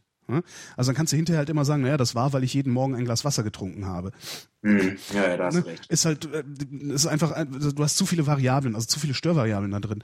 Ähm, darum habe ich mit Salutogenese so ein bisschen meine Probleme. Mhm. Äh, ähnlich wie mit der Outcome-Studie. Das ist äh, praktisch Salutogenese von hinten aufgezäumt. Ne? Da wird dann mhm. geguckt. Es wird so ein bisschen egal, so ein Rechtfertigungssystem für Homöopathie. Ne? Ja, ja, klar. Also ich, ich schweife auch ab. Ähm, wo, wie, wo, wo war ich jetzt? Genau. Es geht ja darum, ob du, also es geht ja darum, dass die, die Hypothese, die formuliert wird, ist ja, ich gebe ein Medikament und das macht gesund. Also das mhm. hat eine, eine, eine spezifische Wirkung. Mhm. So. Und diese spezifische Wirkung kann ich messen und ich kann auch die Störvariablen ausblenden. Mhm. Und in dem Moment, wo ich das mache, wo ich also, ähm, das nennt man dann randomisierte Doppelblindstudie, da, wo also weder der Patient noch der Arzt weiß, ob ein echtes Medikament oder ein Scheinmedikament gegeben wird, eine echte mhm. Behandlung oder eine Scheinbehandlung vorgenommen wird, ähm, führt zu denselben Ergebnissen. Das heißt, die Behauptung, ähm, mein Zuckerkügelchen hat eine spezifische Wirkung, ist falsch. Weil eine spezifische nicht, aber eine. Eine Wirkung, aber äh, worum es ja geht, ist eine spezifische Wirkung. Weil nur wenn du eine spezifische Wirkung behauptest bzw. nachweist, kannst du auch ähm, ja, von, von, von deiner Wirkung behaupten, dass sie objektivierbar ist, also dass sie, dass sie mhm. äh, äh, außerhalb der, der Erfahrung des Patienten überhaupt stattfindet. Mhm. Und da geht's dann eben um sehr viel Geld. Und also könnte man sagen, wenn ich dich ne? jetzt richtig verstanden habe, ähm, wenn ich ähm, sagen wir mal, das Produkt dieser Pille, die jetzt auch irgendeinen Wirkstoff hat, sagen wir mal äh, Aspirin-Krams. Ja. Ne? Mhm. Ähm, und wenn ich da jetzt eine super Werbemaschinerie drum aufbaue und diese Werbemaschinerie mir auch absolut versichert, dass das Zeug hilft, dann wird es tatsächlich noch etwas besser? Davon kann man ausgehen, denke ich, ja. Mhm. Also, also das, das, heißt, das, das der ist so, also Arzt, der nett zu dir ist, wird dich wahrscheinlich eher heilen als ein Unsympath. Ja, natürlich. Mhm. Was, dich, was dich heilt, ist das Betüddeln.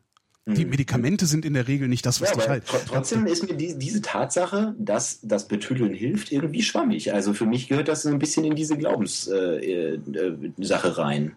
Äh, ja, aber eben nicht bewusst. Und ich mache ja. schon einen Unterschied zwischen, also Glaube, wenn, wenn, wenn mir jemand sagt, ich glaube an irgendetwas, dann äh, ist er sich diese, dieses Umstandes bewusst. Aber wenn er nur etwas erwartet, das ist so, man erwartet eben ständig was. Also im, im Grunde ist ja eine Erwartung nichts anderes als ein Vorurteil, das nach Bestätigung sucht. Ja, aber ob, also da würde ich nicht äh, nach dem Bewusstsein gehen. Also ich meine, wir glauben auch alle an unsere Mama. Ähm, ich glaube nicht an meine Mama. Was, was bedeutet das? Äh, dass du eventuell, wenn du an sie denkst, ähnliche Gefühle haben kannst wie ein religiöser Mensch, der an Gott denkt oder so etwas. Und das ist auch nicht unbedingt Bewusstsein. Also es geht nicht darum, dass man sich irgendwelche Dinge bewusst macht, äh, nur dass sie dann einen begleiten. Also ich weiß nicht, ich bin da aber auch unsicher. Äh, man müsste da, glaube ich, noch Leute fragen, äh, die sich da besser auskennen im Sinne der Erkenntnistheorie, äh, wann etwas ins Bewusstsein kommt. Ja. Die, die, hilft da ja auch nur, nur, nur sehr bedingt weiter. Weil, sie kann uns aber Kategorien liefern dafür. Das kann sie, ja. ja, ja, ja. Hm. Äh, Eigentlich waren wir doch bei Kairo, verdammt nochmal. Also pass auf. wann, wann kleine, warst du? Ein, wann eine warst kleine du denn? Anekdote aus ja, Kairo, genau. damit du weißt, was, mit was für religiösen Mensch man es unter Umständen in Kairo zu tun haben kann. Und die glauben das dann wirklich. Ja. Äh, ich habe da Tandempartner gehabt. Tandem? Ähm, also Sprachtandempartner ist das.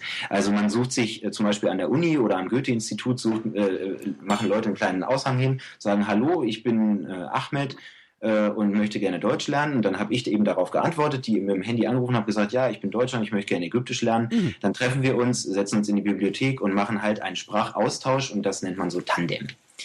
Ähm, und dann kam natürlich nach einiger Zeit, man muss sich ja erstmal kennenlernen, ist auch nicht so ganz einfach, sich zu verständigen. Dann kommen da eben auch so Fragen, ja, wie ist das denn so im Westen? Und da gibt es ja auch so äh, nackte Frauen und sowas. ähm, also während das viele von vornherein kategorisch ablehnen, diese Themen, wollten sie dann doch von mir wissen, worum es eigentlich geht dabei. Und ähm, dann fragte mich äh, eben tatsächlich ein Ahmed, ähm, ja, also Markus, äh, hast du denn auch schon mal so mit, äh, mit, mit Frauen und so? Und dann habe ich so etwas vorsichtiger genickt und ähm, dann meinte er, ja, das ist schlimm. Was? Du bist, ich, denn ich sei ja nicht verheiratet. Mhm. Das ist schlimm. Dann habe ich gesagt, naja, so schlimm finde ich das nicht. Doch, du kommst in die Hölle. Und dann habe ich gesagt, vielleicht. Und dann hat er mich mit ultra feurigen Augen angeguckt und hat gesagt, doch. Und da war ich dann, das war mein, das einzige Erlebnis in meinem Leben, wo ich etwas schwach wurde und dachte so, vielleicht weiß er doch von irgendwas, von dem ich noch nichts gehört habe. Echt? Weil der so krass überzeugt war. und das habe ich einfach tagtäglich erlebt. Also die Überzeugung äh, in diesem einheitlichen System ist wirklich krass. Und ähm, das macht mir meine eigene Religion, also das hat mir damals meine eigene Religiosität, die ich sicherlich hatte, auch kaputt gemacht. Äh, Ach, du hast, man, du hast über das, du hast über das Erleben, du hast, du hast über das Erleben äh, fanatischer Muslime deinen eigenen Glauben verloren? Also auch über, also jetzt, das ist ja so ein bisschen politisch. Also es waren auch viele fanatische Christen dabei, die mir das ah. madig gemacht haben. Mhm. Ähm, ich habe mal ähm, mit, mit Theologiestudenten in Japan studiert äh, und die waren sehr, sehr äh, angepasst äh, und haben sehr stark geglaubt und hatten dauernd irgendwelche religiösen Erlebnisse und die haben mir das genauso kaputt gemacht. Aber du hast es richtig erfasst, also eine, also, also eine tatsächlich fundamentalistische Einstellung zur Religion hat meine Alltagsreligiosität, die nicht sonderlich stark und auch nicht sonderlich schwach ausgeprägt war, irgendwie schwächer gemacht. Was antwortest du auf die Frage, ob du an Gott glaubst? Ja oder nein? Ja, sie ist schwarz. Äh, nein. sie, ist, sie, ist, schwarz und schwul. Ne? Ja, ja, genau. Ähm, also ich, ich, äh, ich, ich, ich würde sagen, ich glaube an Gott, aber ich weiß, dass es sie nicht gibt. Ähm, also ich äh, stehe doch sehr im Schwanken zwischen diesem westlichen System und einem religiösen Glauben. Mhm. Ähm, und da kommen wir sozusagen auch auf diese Frage zurück, äh, warum ich mich für die Studiengänge entschieden habe.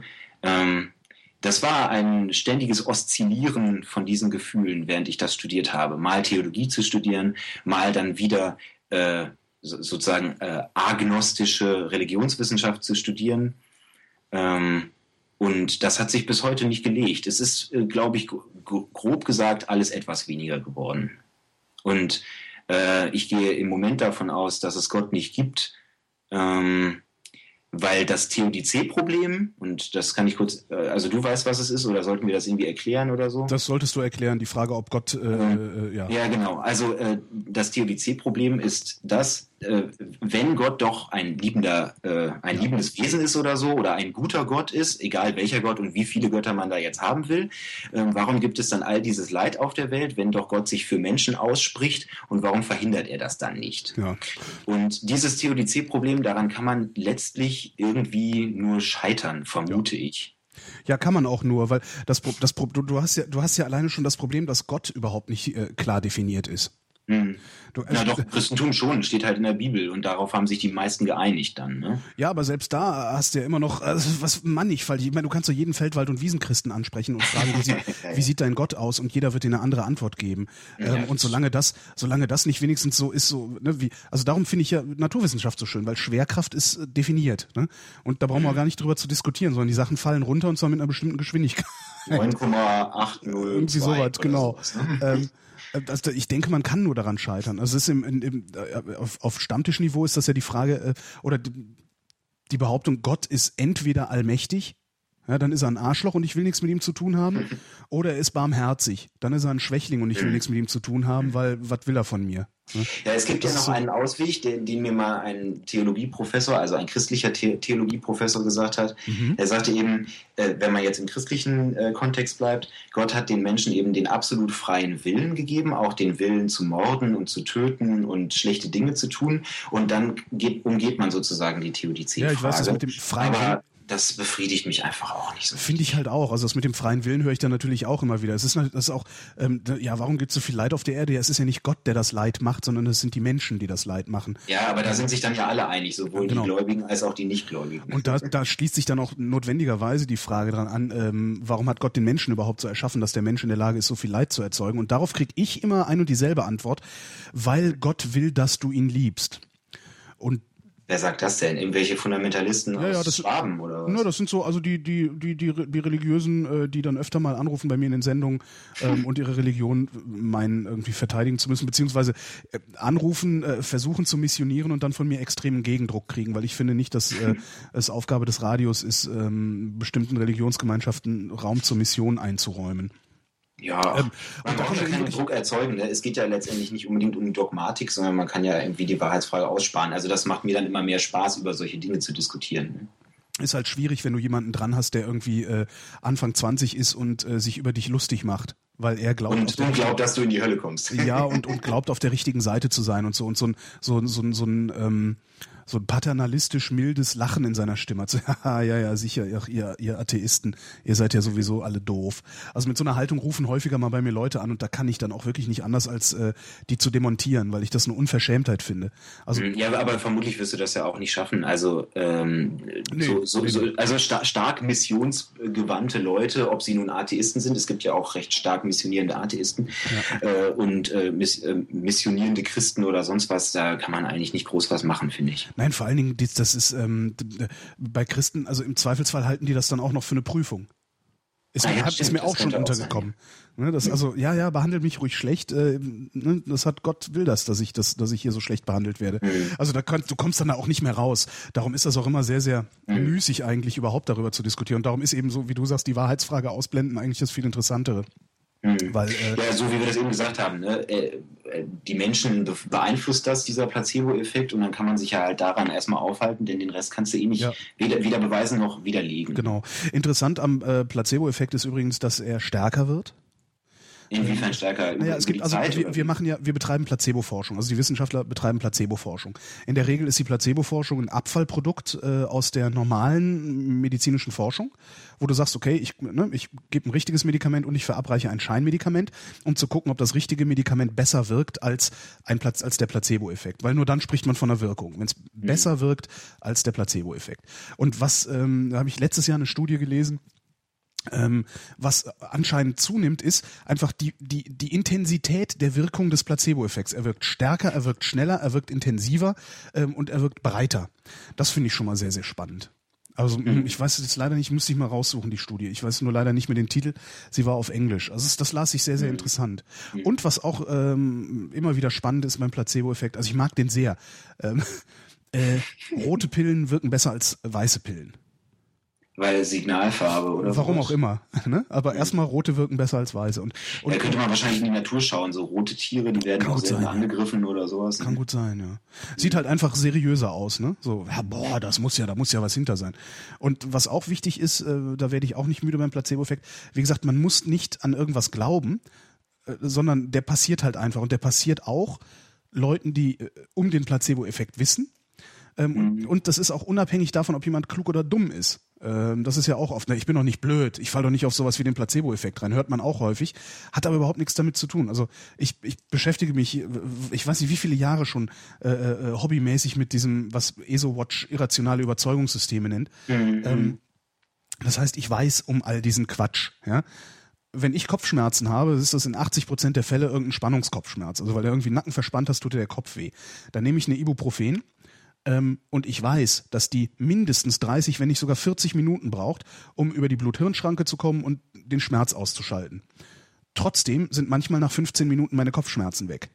Mhm. Und da würdest du dann wieder sagen, weil man sich sozusagen schon darauf äh, weil eingestellt ich, genau, hat. Genau, weil ich passiert. von der Tablette erwarte, dass es, dass die Kopfschmerzen demnächst weggehen, gehen sie dann irgendwann weg. Und immer wenn mir das mal auffällt, amüsiere ich mich köstlich darüber, dass ich im Grunde mich selbst verarscht habe. Mhm. Also äh, sprich, diese, äh, was sagte, irrationale Irrationale Überzeugungssysteme. das ist ja auch eine starke Aussage. Naja, egal. Ähm, also das heißt, da kann dann gar keiner was gegen machen. Wir können Nein. zwar drüber reden, aber genau. wir werden trotzdem Opfer dieses Placebo-Effekts werden. Richtig.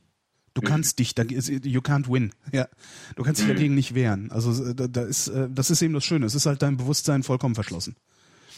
Du kannst zwar. Ja, gut, dann werden wir wohl alle irrational sein, ne? Äh, natürlich. Unser Gehirn ist, ist äh, so angelegt. Darum, dass, äh, ich denke, dass äh, zum Beispiel nur deshalb Religion überhaupt möglich ist. Also, oder Glaube an sich. Und Religion ist ja dann einfach das größere Glaubenssystem. Ähm, das ist nur deshalb möglich, weil unser Gehirn so ausgelegt ist, irrational zu sein. Ähm, unser Gehirn ist darauf ausgelegt, Muster zu suchen, Muster zu erkennen und äh, eben Fehlschlüsse zu ziehen. Ähm, wir, wir, das Gehirn versucht die ganze Zeit Struktur zu bilden und wenn zwei Dinge zeitlich in, in zeitlich zusammen in zeitlichem Zusammenhang passieren, äh, macht das Gehirn gerne daraus, dass sie in ursächlichem Zusammenhang stehen.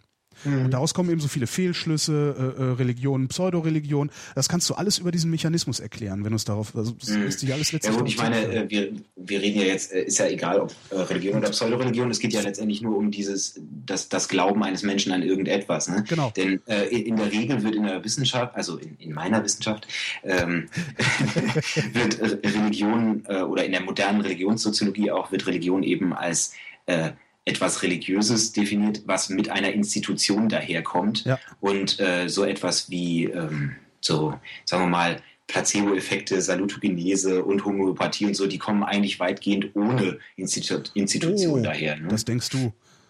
Das ist ja. Also nein, nein, nein, warte, ich, ich, ich meinte das so, dass, ähm, also du kannst halt, also du sowieso, äh, du bist ja hinlänglich bekannt, du kannst jetzt halt einfach Guru werden ja. ähm, und stellst halt deine eigene Heilungsmethode vor und wirst da auf jeden Fall Leute finden, die das, ähm, die das anerkennen und da irgendwie auch mitmachen.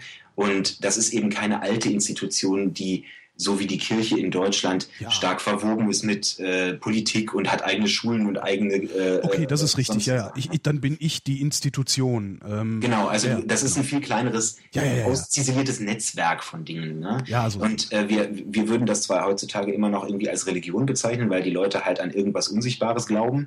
Ne? Mhm. Ähm, aber äh, es kommt eben ohne diese Institution Kirche, ohne die Institutionen wie zum Beispiel die äh, die Priesterschaft im Buddhismus oder so daher. Ne? Wobei in bestimmten, in bestimmten äh, dieser dieser äh, Überzeugungssysteme, da hast du das. Ne? Also du kann, man kann beispielsweise, ähm, also Anthroposophie zum Beispiel, das ist so äh, äh Waldorf. Gut, gut, gutes Thema. Ja. Waldorf ich war auf der gleichen Schule wie Tim Prittler. Ah ja, super. Also Waldorfschulen und alles, was da so drin hängt, das ist eine Religion. Das kann man dem Ding auch nachweisen. Ja, klar. Ähm, genauso äh, Homöopathie auch. Das ist auch eine Religion. Also mit allen Instanzen, die auch äh, äh, eine Religion hat. Also mit Priestern, mit äh, dem, dem, dem Erlösung Lösungsversprechen, mit äh, äh, you name it. Also alles, was, was es da so an hm. Baustellen gibt, das kann man dem tatsächlich. Das gehört ja aber auch dazu. Ich meine, wenn wir jetzt uns beide noch heute Abend eine neue Religion überlegen wollen, dann brauchen wir ja auch all diese ganzen äh, genau. Schritte, damit es überhaupt funktioniert. Das werde ich übrigens, das habe ich gerade angefangen in meiner äh, äh UKW-Radiosendung, ähm, eine eigene Religion zu gründen. Mhm. Ähm, wir sind allerdings in drei Stunden Sendung äh, immer noch äh, da hängen geblieben, zu erstmal überhaupt festzulegen, was überhaupt eine Religion ausmacht. Das heißt, ja, das haben aber die Religionswissenschaftler in den letzten 100 Jahren auch noch nicht abgeschlossen. Also ja. ja, dann habe ich da noch ein paar Sendungen vor mir. Jedenfalls sagte dann der zuständige Redakteur, ja, ihr seid hier überhaupt nicht zu Potte gekommen, das machen wir aber nochmal. Das heißt, du bist herzlich eingeladen, da mitzumachen auch. Ich äh, könnte gerne behilflich sein. Ich spreche ja derzeit mit meinen Schülern in der Oberstufe, was Religion ist. Mhm. Ähm, und ich habe erstmal, um mich so ein bisschen anzubiedern, äh, über Fußball gesprochen. ich bin Was für ein mieser Trick, kein, ey. die haben das gleich bemerkt, die sind ja alle so flink.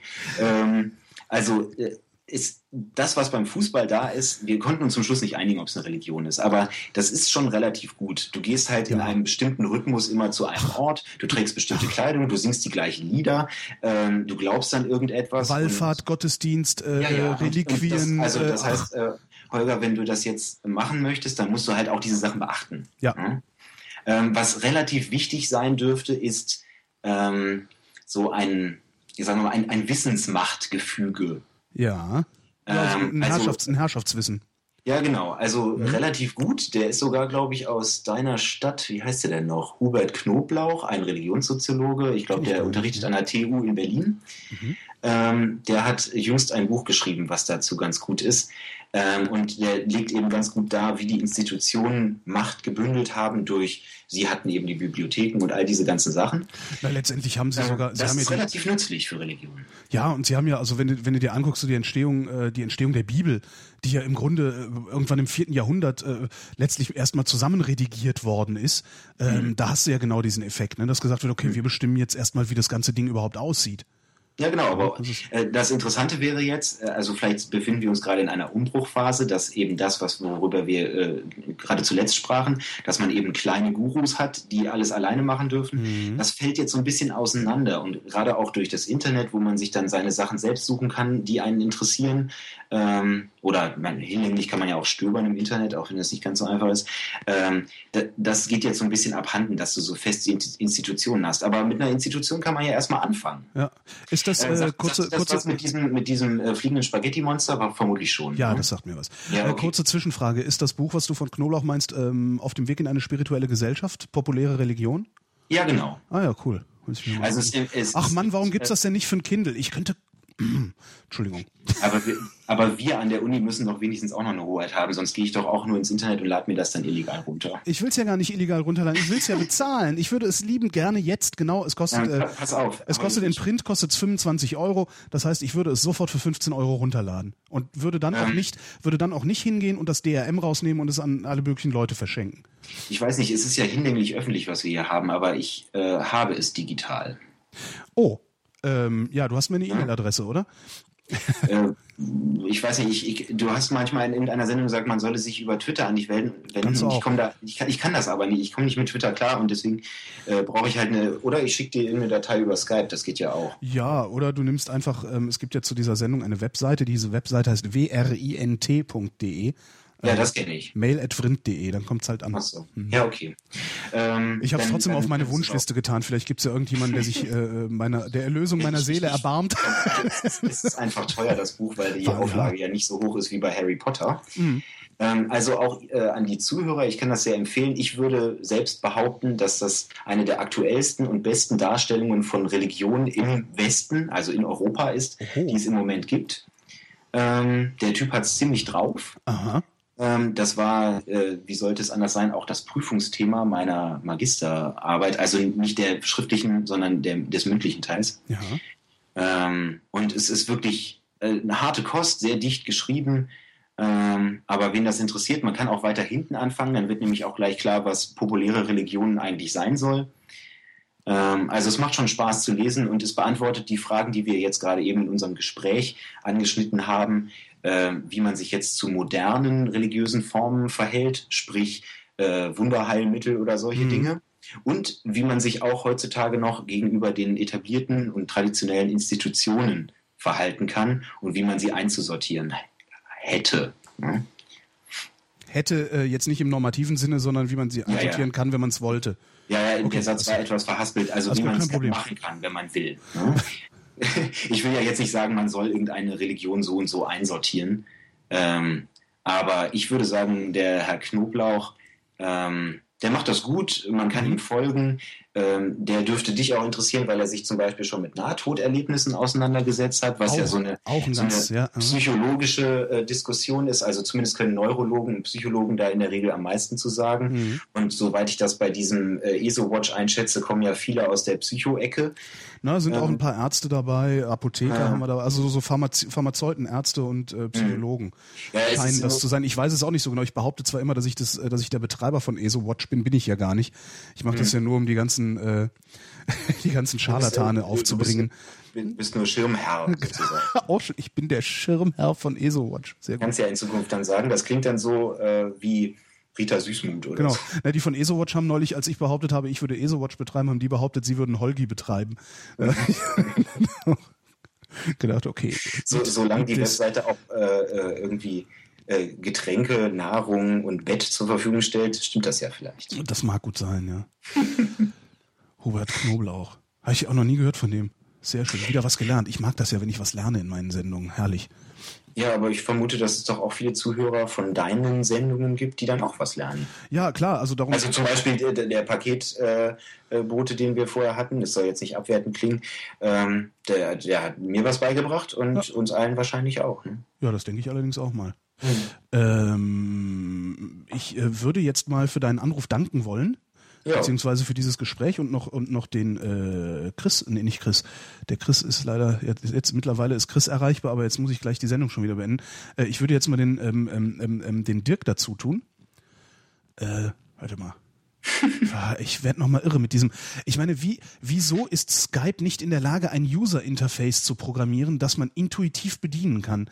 Ich meine, wie lange sind die schon am Markt? Das darf doch alles nicht wahr sein. Ich kann es ganz gut bedienen. ja, hack nur auf mir rum, du Lump.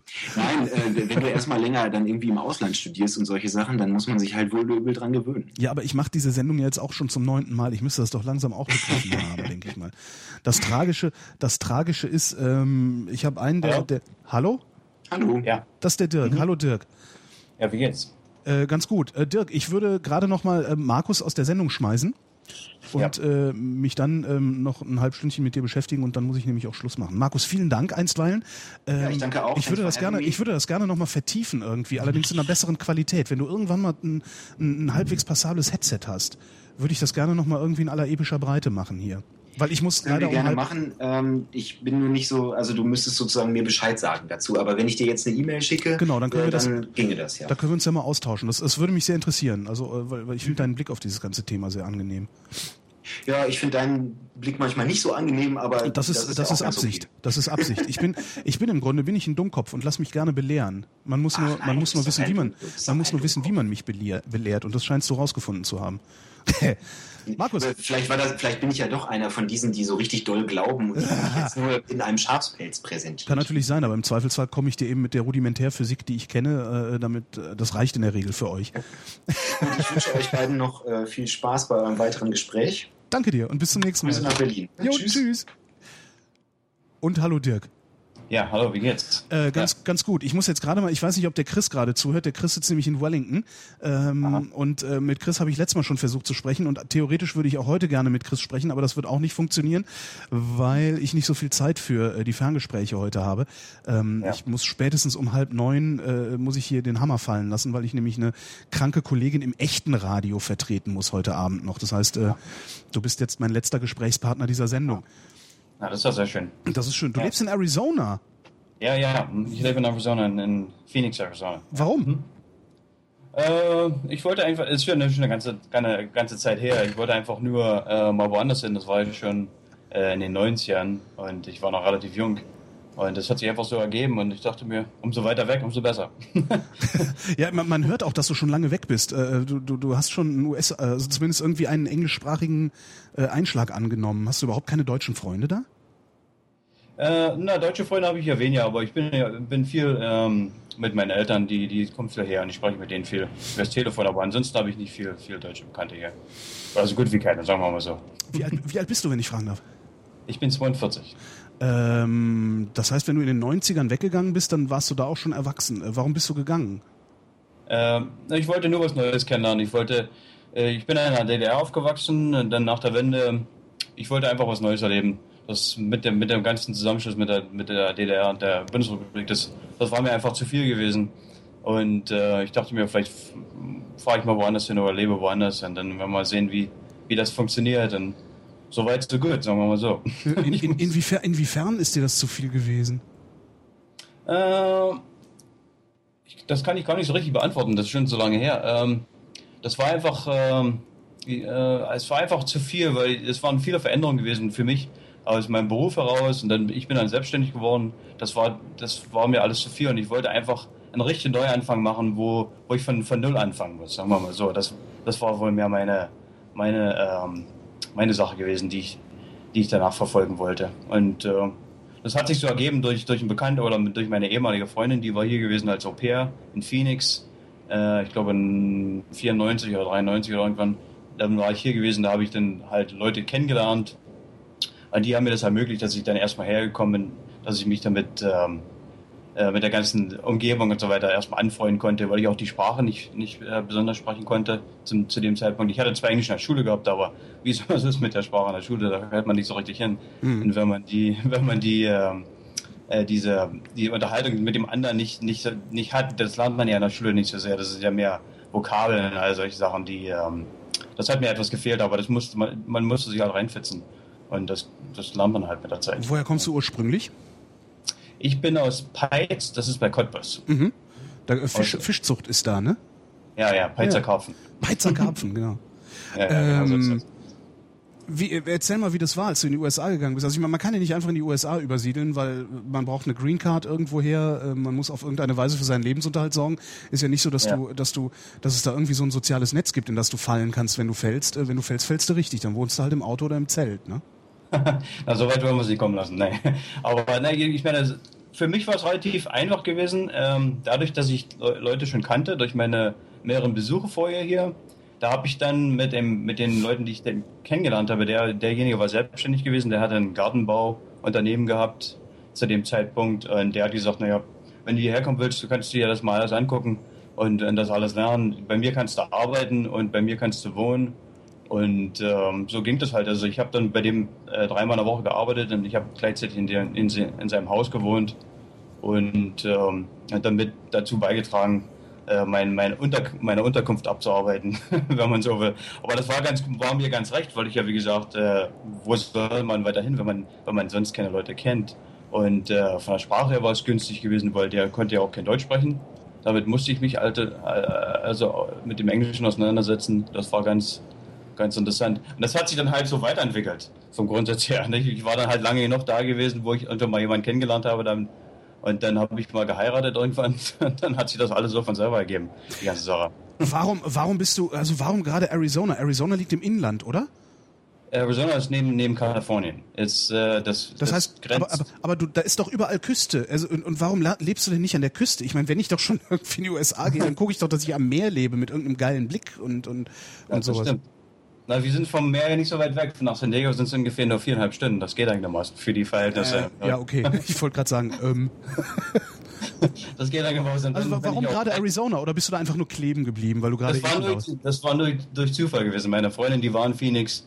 Aber Arizona ist interessant. Das ist eben völlig anders als von Deutschland. Ähm, die Landschaft äh, ist völlig unterschiedlich. Es ist, ist, ja Wüste. Ich meine, es ist relativ diverse. Ähm, ich weiß jetzt nicht, wie das deutsche Wort heißt, aber äh, äh, vielfältig, viel, vielfältig. Vielfältig. Ja, vielfältig. So, wir haben, wir haben Wüste und wir haben äh, das Hochland, wo, wo äh, im Gebirge, wo Bäume, äh, Wälder sind und so weiter. Das ist alles relativ vielfältig. Aber mich hat es halt einfach gereizt und dadurch, dass ich nur als Zufall hergekommen bin, weil, ich, weil es völlig anders war als, als alle anderen äh, Gegenden, die ich jemals kennengelernt habe, hat mich das halt, halt imponiert. Und ich bin immer noch hier und ich, und ich würde eigentlich lieber nicht aus Arizona wegziehen wollen. Man muss, man muss mich hier raus, rauszerren, wenn man, wenn man mich weghaben will. so sage ich das immer. Ähm, auf welche Weise sorgst du für deinen Lebensunterhalt? Äh, ich bin selbstständig. Ich habe mich selbstständig gemacht schon in äh, 1997 mhm. mit meiner damaligen äh, Frau. Hast du, hast du darüber auch die Green Card gekriegt, dass du, dass du geheiratet hast? Ja, darüber habe ich die Green Card gekriegt, mhm. ja. Aber ich habe ich habe andere andere Stadien durch, bin ich durchgegangen. Ich, zum Anfang hatte ich hatte ich nur dieses ähm, ich komme jetzt nicht auf den Namen, das ist diese komische grüne Karte, die man kriegt, wenn man nach Amerika einreist zu der, der, der Zeit. Das heißt also, dass man sich 60, äh, 90 Tage lang in Amerika aufhalten kann. Touristenvisum. Ja, das ist wie eine Art Touristenvisum. Man braucht ja kein Visum als deutscher äh, Staatsbürger. Man kann ja, kann ja visafrei einreisen. Aber es gab diese komische Waiver Card, äh, äh, Waiver Card nennt mhm. sich das. Ähm, damit kannst du einreisen. Du darfst aber deinen Status nicht verändern. Du musst also, also nach 90 Tagen aus Amerika ausreisen, äh, ohne nicht dem Gesetz zu verstoßen. So. Kannst du ausreisen und sofort wieder einreisen? Mm, das kann ich gar nicht so ganz genau beantworten. Ich glaube, ich glaube nicht, weil durch die, während der Einreise muss man ja wieder durch, durch äh, US Customs und, und äh, die würden ja wissen, dass du ja gerade erst ausgereist bist. Die haben, ja. die können es nachverfolgen. Die sehen es ja in deinem Pass sowieso. Und damit würden sie dich wahrscheinlich sofort bei der Einreise wieder zurückschicken, nehme ich mal an. Aber das kann ich nicht ganz genau beantworten. Ich glaube nicht, dass das geht. Man, mhm. Ansonsten wäre es so einfach. Man könnte ja relativ einfach nach Mexiko fahren oder man könnte auch relativ einfach nach, Kanada fahren. Und das glaube ich nicht, dass das möglich ist. Vom Grundsatz her. Aber, aber ich hatte dann später, das nannte sich das B1 Visa. Das ist praktisch ein Geschäftsvisum. Damit konnte man, äh ich glaube, auch 120 Tage lang einreisen in die Vereinigten Staaten mit einem Statuswechsel. Das heißt also, dass ich zur Einwanderungsbehörde gehen konnte, meinen Status wechseln kann mhm. auf ähm, bestimmt zum Beispiel, wenn ich jetzt eine Firma finden würde, die mich bräuchte, äh, daraufhin könnten die eine Arbeitserlaubnis beantragen, beantragen die damit gleichzeitig mit einer, mit einer Green Card äh, zusammenhängt, vom Grundsatz her. Aber in meinem Falle hat sich das halt über dieses B1-Visa, ich habe dann halt jemanden kennengelernt, ich habe dann halt geheiratet und dann hat sich das für mich in dem Sinne so erledigt. Die Zeit hat das einfach geregelt. Ich war ja. einfach lange hier. und mit was hast du dich selbstständig gemacht? Ich äh, produziere ähm, Apparel, ähm, T-Shirts und äh, Sweatshirts für, die, für den Astronomiebereich. Das sind alles, alles für Sternfreunde mit äh, Motiv von Sternfreunden und so weiter. Also äh, Mondoberflächen und, und, und irgendwie äh, Pferdekopfnebel draufgedruckt und sowas. Zum Beispiel, ja, genau so ist das. Gibt ja. es dafür einen Markt, der so groß ist, dass man davon in Saus und Braus oder zumindest komfortabel leben kann? Nein, ich lebe vielleicht nicht in Saus und Braus, aber komfortabel lebe ich schon. ähm, ja, es gibt einen relativ großen Markt. Ich, äh, ich meine, ich, ich, weiß nicht ganz genau, was, äh, wie die, die die Folgeschaft ist, aber ich denke mal, das sind ungefähr 300.000 bis 400.000 ähm, äh, Anhänger für diese, für die ganze, oder Sternfreunde, wenn man so, äh, da gibt es schon genug Kunden und es gibt ja auch viele, viele größere Unternehmen. Ich mache auch viel Arbeit für, für Astronomie und Space-related ähm, Unternehmen, zum Beispiel für, ich habe zum Beispiel für NASA Arbeiten gemacht und all, und all solche Sachen. Das muss man mit einberechnen. Nicht? Ich mache viel, viel äh, Custom. Ähm, also, also, ja, Business, Business to Business. Ja, genau so, ja. Nicht Business ja. to Customer. Äh, ähm, ja. Wie kommst du auf die Idee, T-Shirts mit äh, ja, Stars, also mit, mit, mit Universumsmotiven Motiven zu bedrucken? Na, dafür kann ich eigentlich, äh, ich habe, das ist nicht unbedingt meine Idee gewesen. das, das ist man, das hat sich so, hat sich einfach so ergeben. Meine Frau, äh, die äh, hat als Grafik, äh, äh, Grafikdesignerin gearbeitet für eine andere Firma, die nannte sich Blackbird International. Und die haben äh, ähnliche Motive produziert fürs Militär.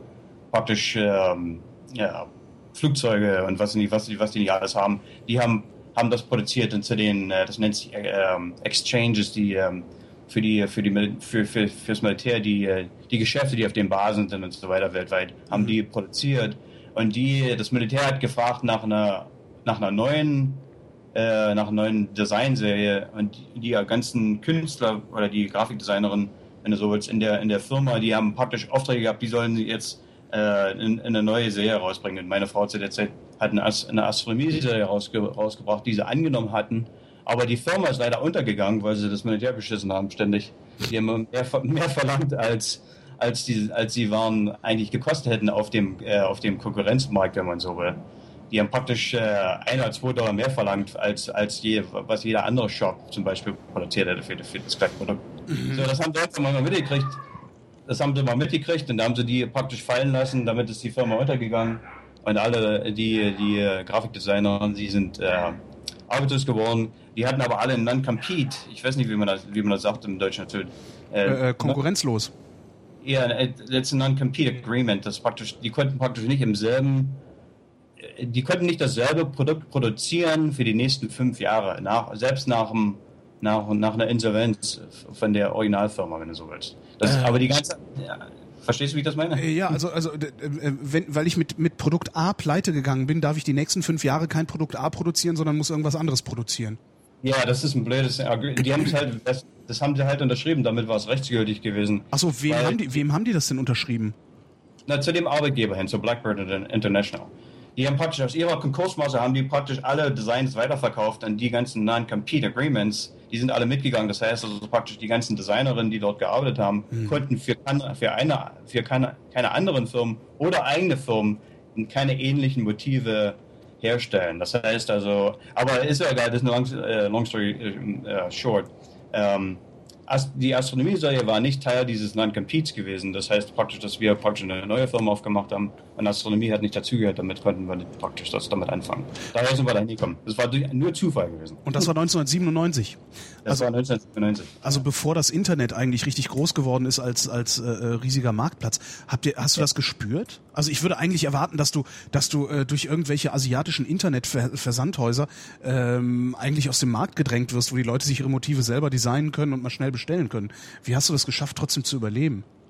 Na, genau, das ist ein spezieller Markt. Das, äh, wie, wie, mit allen, wie mit allen Sachen, man muss ein gutes Produkt herstellen und äh, wir, wir, wir bilden uns ein, dass wir ein, ein, ein gutes Produkt herstellen, was die Leute wollen und damit äh, kommen unsere Kunden immer wieder zu uns zurück. Und, und ich bin mittlerweile über die Jahre bekannt geworden im, in unserem Bereich, wenn man so will, die unterschiedlichen Industrien, dann äh, äh, äh, Astronomy-Unternehmen oder Museen, wir verkaufen noch viel zu Museen und so weiter die, die kennen uns mittlerweile. Und da ist halt eine Folgeschaft, wenn man so will. Die sind, sind relativ loyal, die, die Kunden, wenn man so will. Man muss natürlich immer wieder was dafür tun, aber die, die Konkurrenz aus China, die, die stört mich eigentlich weniger. Äh, ist, die beschäftigen sich damit nicht. Das ist einfach zu spezifisch, die ganze Sache.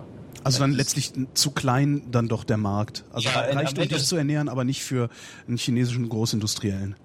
Ja, ja, das, genau so ist genau so ist es. Und in, in der, Vereinigten Staaten, der Vereinigten Staaten, wir haben nur drei Unternehmen, die äh, solche Sachen herstellen, wie wir herstellen. Und damit hat sich eigentlich der Markt so getan. Das sind, sind immer wieder mal welche, die, die nachdrängen, die, aber die dann immer schnell, schnell wieder rausfallen, weil, weil sie die ganzen Gegeben, Gegebenheiten nicht kennen. Vom Grundsatz her. So. Das ist ganz, ganz interessant. Wie viel, wie viel Angestellte hast du? Ich habe nur, ich bin nur der einzige Angestellte momentan, äh, weil, ähm, weil ich, weil ich eine durch eine Scheidung durchgegangen bin. Dadurch hat sich das neu strukturiert. Ähm, ich mache jetzt nur äh, Kleinbestellungen, die ich direkt abarbeite. Und alle größeren Sachen, die automatisch gedruckt werden müssen, die äh, drucke ich mit einem, mit einem anderen Shop momentan. Ja. Eine Umstrukt Umstrukturierung aus dem Grunde, aber das macht nichts. Umstrukturierung nach Scheidung. Ja, Das heißt, deine Frau, deine Frau hat irgendwie die halbe Firma mitgenommen oder wie? Nee. Also, ja, die hat die halbe Firma mitgenommen, ja. Und die ist komischerweise in Deutschland, obwohl sie Amerikanerin ist. Das, das ist genau. Ja, es ist ein Switcheroo. Was machten die in Deutschland? Die lebt T-Shirts drucken. Was? ne, ich glaube, die druckt keine T-Shirts. Ich habe keine, keine Verbindung, aber komischerweise ist in Stuttgart geändert. Ist ja Also, witzig. Ja, das ist ganz witzig. Ich bin hierher gekommen, die ist da eingegangen. Ähm, was, würdest du, was würdest du machen, wenn es mit den T-Shirts nichts mehr gibt? Also angenommen, du kannst von den T-Shirts nicht mehr leben. Äh, ich denke, ich glaube nicht, dass ich das Problem habe, aber wenn, wenn es so sein sollte, ich habe immer noch andere Interesse, in- Interessen. Ich habe früher ähm, im Bau, viel im Bau, Baugewerbe gearbeitet und da, damit kann man viel, viel machen, auch hier. Es wird viel gebaut überall, da gibt es immer wieder Arbeit. Ich mache mir da weniger Sorgen. Ich bin nicht so ein, so ein, so ein Mensch, der, der sich ständig Sorgen macht über meine Zukunft. Das, Aha. findet, das finden sich Wege, wenn man, wenn man das will. Es ist, glaube ich, auch die, das ist, glaube ich, auch genau die Haltung, die man haben muss, wenn man in Amerika glücklich werden will, oder? Ja, ich glaube schon, ja. Man muss ein bisschen, man muss ein bisschen äh, Abenteuerbewusst sein. Man muss sich nicht immer von jedem gleich runterdrücken lassen. Mhm. Wenn es nicht gleich weitergeht, dann finden sich wieder neue Wege. Man darf das natürlich nicht so lange hinauszögern und dann geht, ihm das, geht ihm das Geld mal aus. Das ist schon klar, aber. aber es sind Sachen. Willst du irgendwann mal wieder nach Hause oder bist du zu Ja. Hause? Ich bin zu Hause. Ja, ich bin ja schon so lange hier. Ja. Und ähm, ich habe mit äh, meine Eltern, die kommen viel her. Die sind jetzt mittlerweile Rentner geworden. Hm.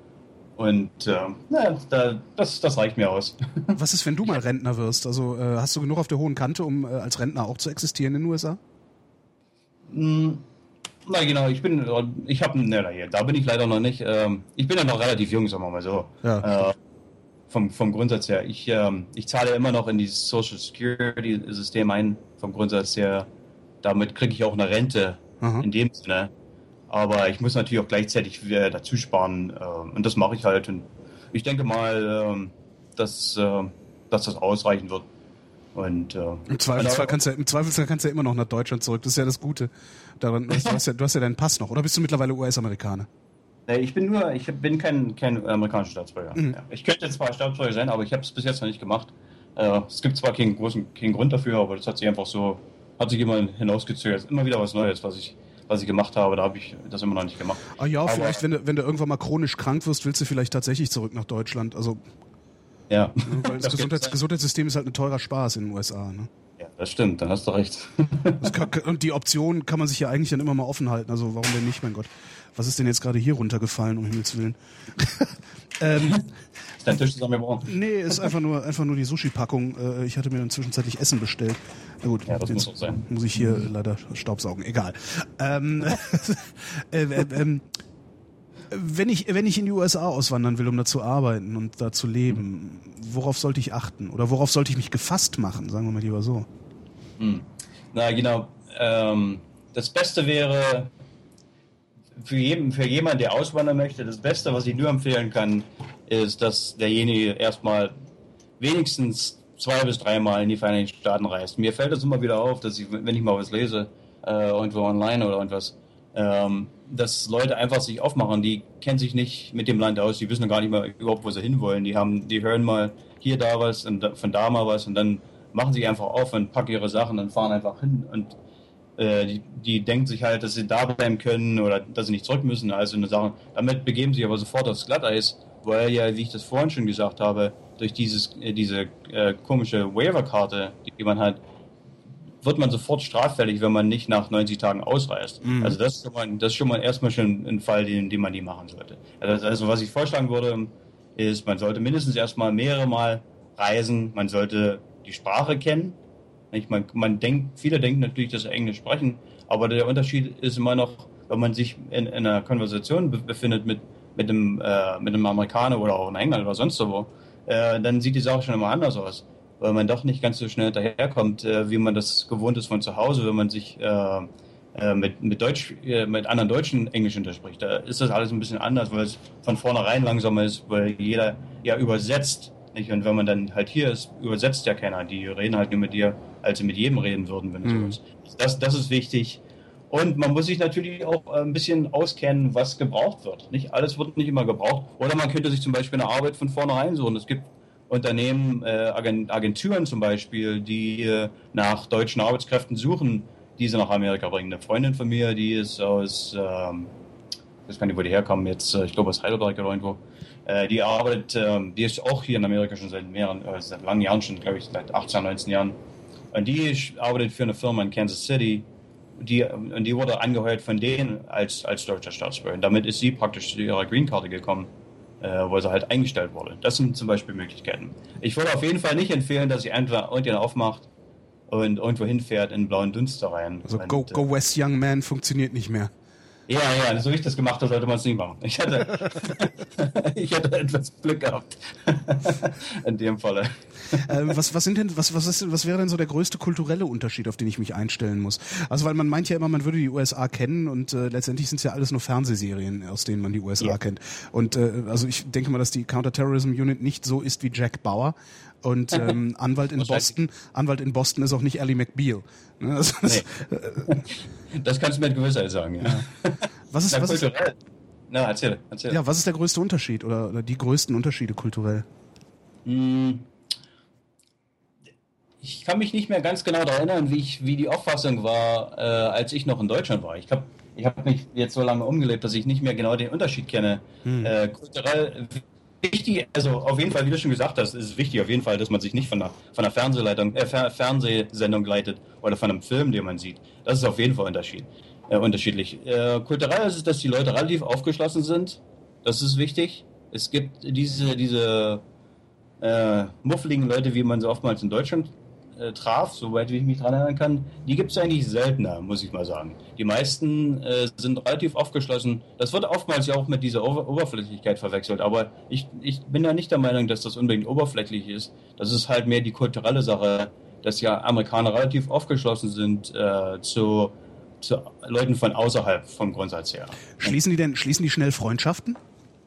Ja, die schließen schnell Freundschaften, ja. Auf sind, die, sind die auch dauerhaft, die Freundschaften? Also weil die, die, US, die USA sind ja doch ähm, sehr, sehr, wie nennt man es denn, also sehr mobil. Also es ist ja, ja, durchaus möglich, dass mal jemand, der aus New York kommt, dann irgendwann in Miami arbeitet und lebt. Ähm, und ja. über solche Distanzen kannst du Freundschaften ja praktisch gar nicht mehr pflegen. Ja, das ist schwierig. Äh, ich habe, das sind von mir auch Freunde, die ich kennengelernt habe, die mittlerweile woanders wohnen. Man kann schlecht, wie, wie, wie immer, man kann schlecht äh, Kontakt halten mit Leuten, die nicht, nicht die unmittelbar in deiner Nachbarschaft sind. Aber von Grundsatz her kann man die Freundschaften schon aufrechterhalten. Ich habe Freunde, die ich habe schon seit Anfang, seit von Anfang an, also seit 16, 17 Jahren. Das kommt aber darauf an, wie jeder interessiert ist. Wenn man, wie mit jeder jeder Verbindung oder jeder Freundschaft, man muss halt dafür was tun, dass man, äh, dass man halt zusammen rumhängt, vom, vom Grundsatz her nicht. Also, also ich denke schon. Also ich glaube, ich glaube nicht an diese Oberflächlichkeit der Amerikaner, die, die oftmals den Amerikanern nachgesagt wird. Das hat, das hat mehr was mit ihrer Aufgeschlossenheit zu tun und mit der sprachlichen Sache, dieses, dass sie sich relativ schnell an jemanden rein, an jemanden reinsetzen äh, oder äh, nicht rein, aber sich schnell mit Leuten unterhalten und so weiter das wird oftmals verwechselt als Oberflüssigkeit, glaube ich. Mhm. Aus meiner Sicht zumindest. Also nicht. So, so, denke ich das mal. Aber, aber das, ist, das ist eben kulturell unterschiedlich. Das ist der, größte Umschwung aus meiner Sicht, der, den ich, wenn ich mich daran erinnern kann, richtig, den ich kennengelernt habe. Die Aufgeschlossenheit ist völlig anders. Aber da, damit hat man eben auch Möglichkeiten, ähm, ähm, äh, Möglichkeiten zu finden für Arbeiten. Und wenn man, wenn man sich jetzt selbstständig machen will, zum Beispiel, da gibt es eben viel, viele Sachen, die man machen kann durch die, durch die Aufgeschlossenheit. Es gibt auch, es gibt auch überhaupt nicht dieses, dieses äh, äh, äh, Berufsständewesen, was wir in Deutschland haben, oder? Ich meine, du kannst ja, du kannst ja Tischler ja. werden, wenn du Tischler werden willst. Also alles, was du brauchst, ist eine Säge, oder? ja, so ungefähr, ja. Aber manchmal brauchst du nicht mal eine Säge. du gehst einfach nur hin, wo sie eine Säge haben. Ja, von Grundsatz her ist es so, ja. Aber es gibt, es gibt auch Einschränkungen dafür. Ich, für bestimmte Sachen. Man kann nicht einfach ein Elektriker sein und irgendwo hingehen und einen, einen Schalter anbauen. Das so einfach ist es auch nicht. Aber vom Grundsatz her hast du recht. Ja. Ähm, diese, diese Berufsständigkeit in dem Sinne gibt es nicht. Ja. Man, man, darf nicht irgendwie einfach sagen, man sei Elektriker. Also es gibt, gibt es, gibt es Branchen, die dann irgendwie Sicherheits, wo es Sicherheitsbedenken gibt und wo man sich dann eine Lizenz holen muss?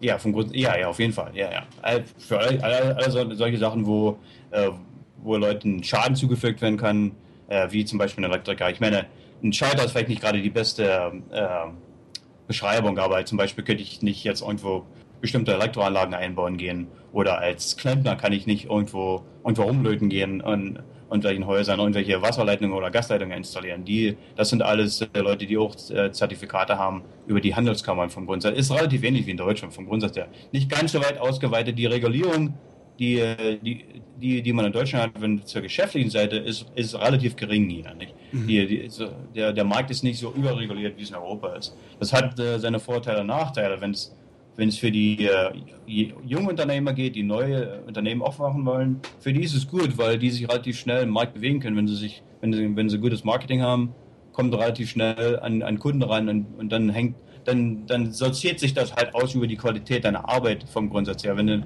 nur Scheiße baust die ganze Zeit, dann findest du auch keine Kunden oder du verlierst alle Kunden, die du hast. Und wenn du gut bist, dann rufen dich die Leute wieder zurück. Damit nicht hast, hast du, ist es relativ einfach, aber du hast natürlich Regulierung auch ähnlich wie, wie in Deutschland. Also ist der, kann nicht alle ist der, ist der Satz, ich habe meine Tischlerausbildung in Deutschland gemacht, ist das ein Qualitätsmerkmal? Also ist das schon ein, ein Marketingvorteil, den man dann hat? Ja, ich denke schon, ja. Ich glaube, grundsätzlich, äh, was aus Deutschland kommt, in Amerika wird als, als Qualität eingestuft. Also ich, ich sehe das ständig, wenn ich mit Leuten, ich meine, Leute sprechen ja, sprechen mich auch ständig an, wo ich herkomme. Ich meine, ich habe ja einen Akzent. Äh, mhm. äh, zu denen, die, die hören das ja, oder viele hören das. Ähm, und äh, ich merke das immer wieder, dass das gleichzeitig, wenn man sagt, dass man aus Deutschland kommt, dass das gleichzeitig als Qualität äh, äh, übersetzt wird vom Grundsatz her, egal was so immer ist, egal ob du überhaupt was kannst. Du kannst so der, der, der größte Dummkopf sein, der wird trotzdem als, als Qualitätsmaß eingeschätzt, weil, sie, weil die Voraussetzung erstmal so da ist. Vom Grundsatz her, verstehst du, wie das meine? Das ist doch schon mal gar nicht schlecht. Das heißt, man kann also doch einfach in die USA gehen und äh, da sein Glück versuchen, weil es reicht, Deutscher zu sein. I'm German. Okay, here you go. so, super. Give me a job or I shoot you. ja, ich, ich würde gerne noch weiter mit dir plaudern, aber ich muss leider äh, einer Erwerbsarbeit nachgehen. Ähm, die ja. ist in Potsdam und fängt um genau 22 Uhr an. Das heißt, ich kann hier nicht äh, ständig überziehen. Äh, wo in Arizona ja. lebst du denn? Phoenix. Ja. Phoenix, also mittendrin. Ja, ja mittendrin. Ich bin mitten in Downtown. Ja. Echt? Bist Ach, das ist ja klasse. Ja, bist du bei, du gehst zu Fritz heute oder was? Ja, ja, genau. äh, Die Ko- Kollegin ist krank geworden und äh, Ja. ähm, die haben gefragt, ob ich schnell einspringen kann heute Abend und mache ich heute Abend noch eine Rätselsendung mit irgendwie Ja, lustigen, ist- lustigen, Ja. lustigen Rätseln. Ja, ich wollte dir noch mal ein paar T-Shirts schicken. Ich hatte dir schon mal welche geschickt. Ja, Äh, mir, das ist mir jetzt, während wir darüber sprachen, ist mir aufgefallen, dass wir schon mal miteinander telefoniert haben. Ich vergesse ja immer sofort alles, mit wem ich gesprochen habe. Ja, schick ruhig. Kannst du zu Fritz schicken, wenn du willst. Ja, das schicke schicke ich. Aber letztes Mal hatte ich die, hatte, waren sie zu klein gewesen. Ich glaube, ich hatte ein XL geschickt. Ja, ich brauche also Triple X kannst du ruhig nehmen, wenn du sowas im Angebot hast. Also ich habe eher so ein amerikanisches Maß. Das ist ja gut, dann musst du mal herkommen nach Phoenix. Warst du schon mal in Phoenix? Ich war noch nie in den USA. Ah, du musst mal herkommen, das ist interessant. Ja. Äh, ja, das, das heißt immer, ich weiß ja nicht. Also es ist halt so eine weite Reise und ich denke, dann, das, ich denke mal, wenn du schon in die USA fährst, dann solltest du wenigstens auch sechs, acht Wochen Zeit mitbringen. Ja, na, das, das stimmt, aber, aber vier Wochen, das, vier Wochen sind auch gut. Ah, ja. Wenn du nach dem Westen, in, die, in die westlichen Bundesstaaten fährst, brauchst du ein bisschen Zeit, weil die, weil die äh, Strecken relativ weit sind. Ah. Naja, das musst, musst du irgendwie mal machen, das ist interessant. Man, man lernt wieder was Neues dazu. Ja, wenn ich, gesagt, irgendwann mal, wenn ich irgendwann mal Zeit und Geld habe, dann mache ich das. Bisher war es immer so, dass ich entweder Zeit oder Geld hatte. Aber nie beides zusammen. die, äh, da geht's dir wieder ein. genau. Mein Lieber, ich danke fürs Mitmachen alles klar. und äh, wünsche dir einen schönen Abend. Ja, dir auch. Ja. Dankeschön. Bitte. Tschüss. Ja, tschüss. Das war's äh, für heute. Ja, ich muss leider ein bisschen früher aufhören als sonst. Also alle, die gedacht haben, ach Mensch, das wird jetzt bestimmt wieder schöne, schöne drei Stunden miteinander telefonieren.